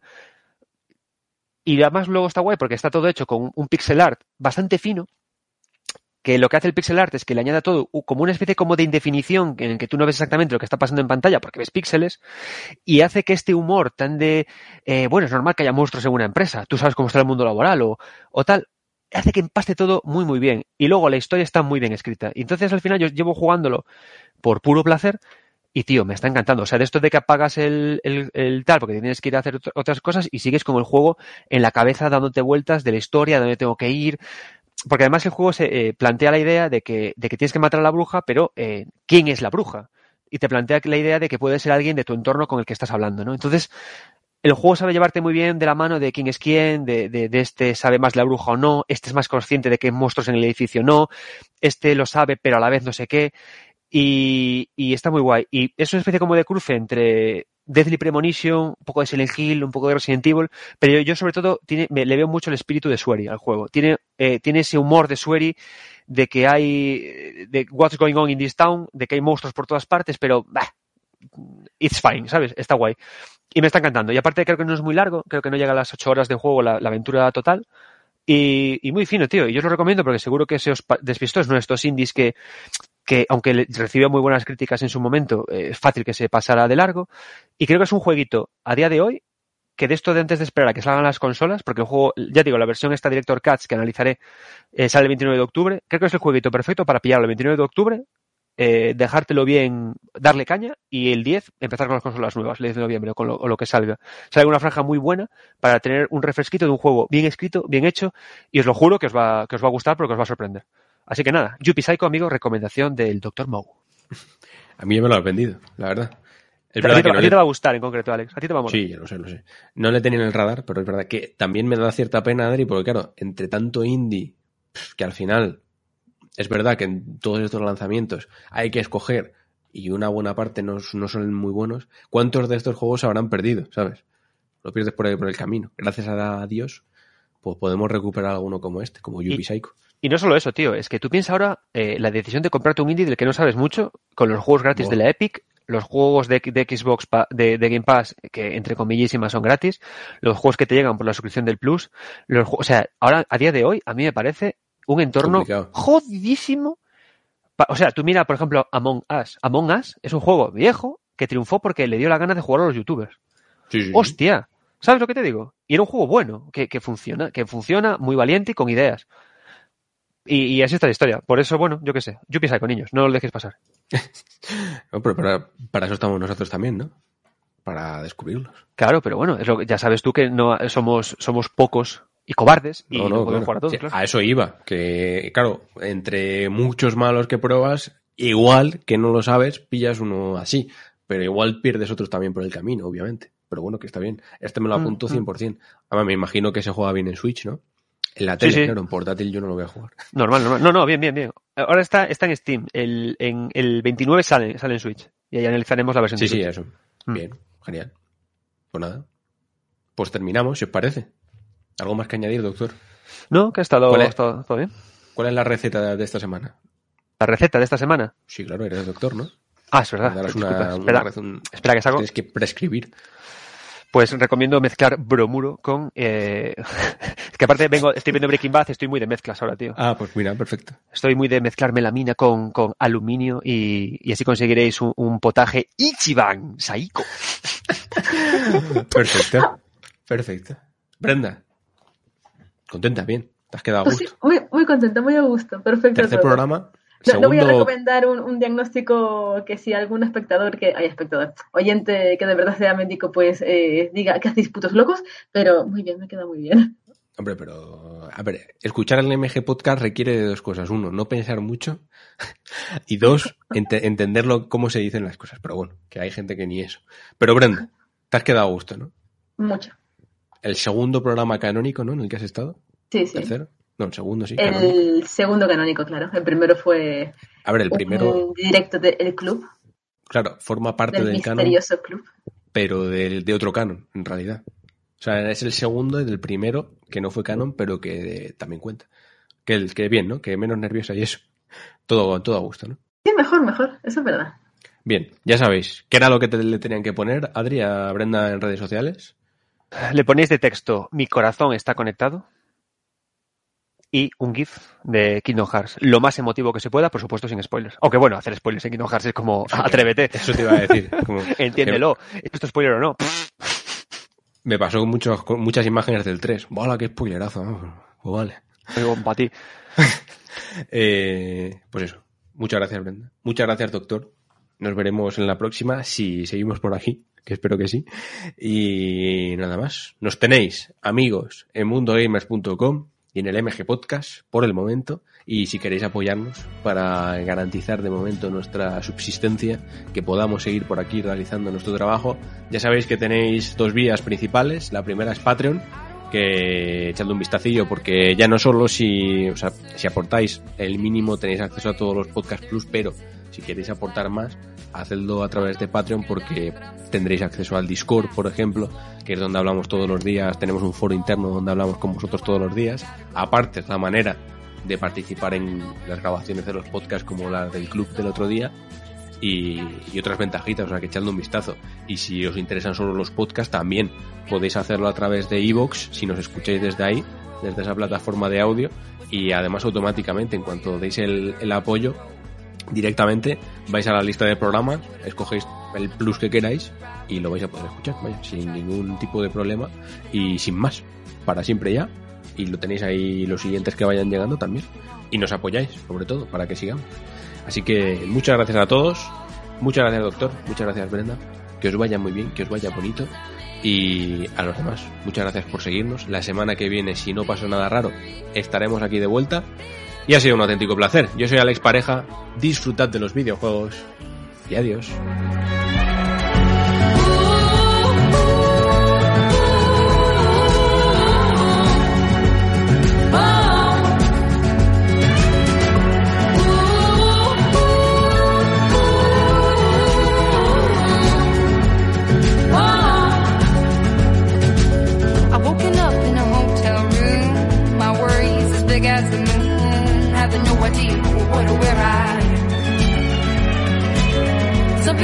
comes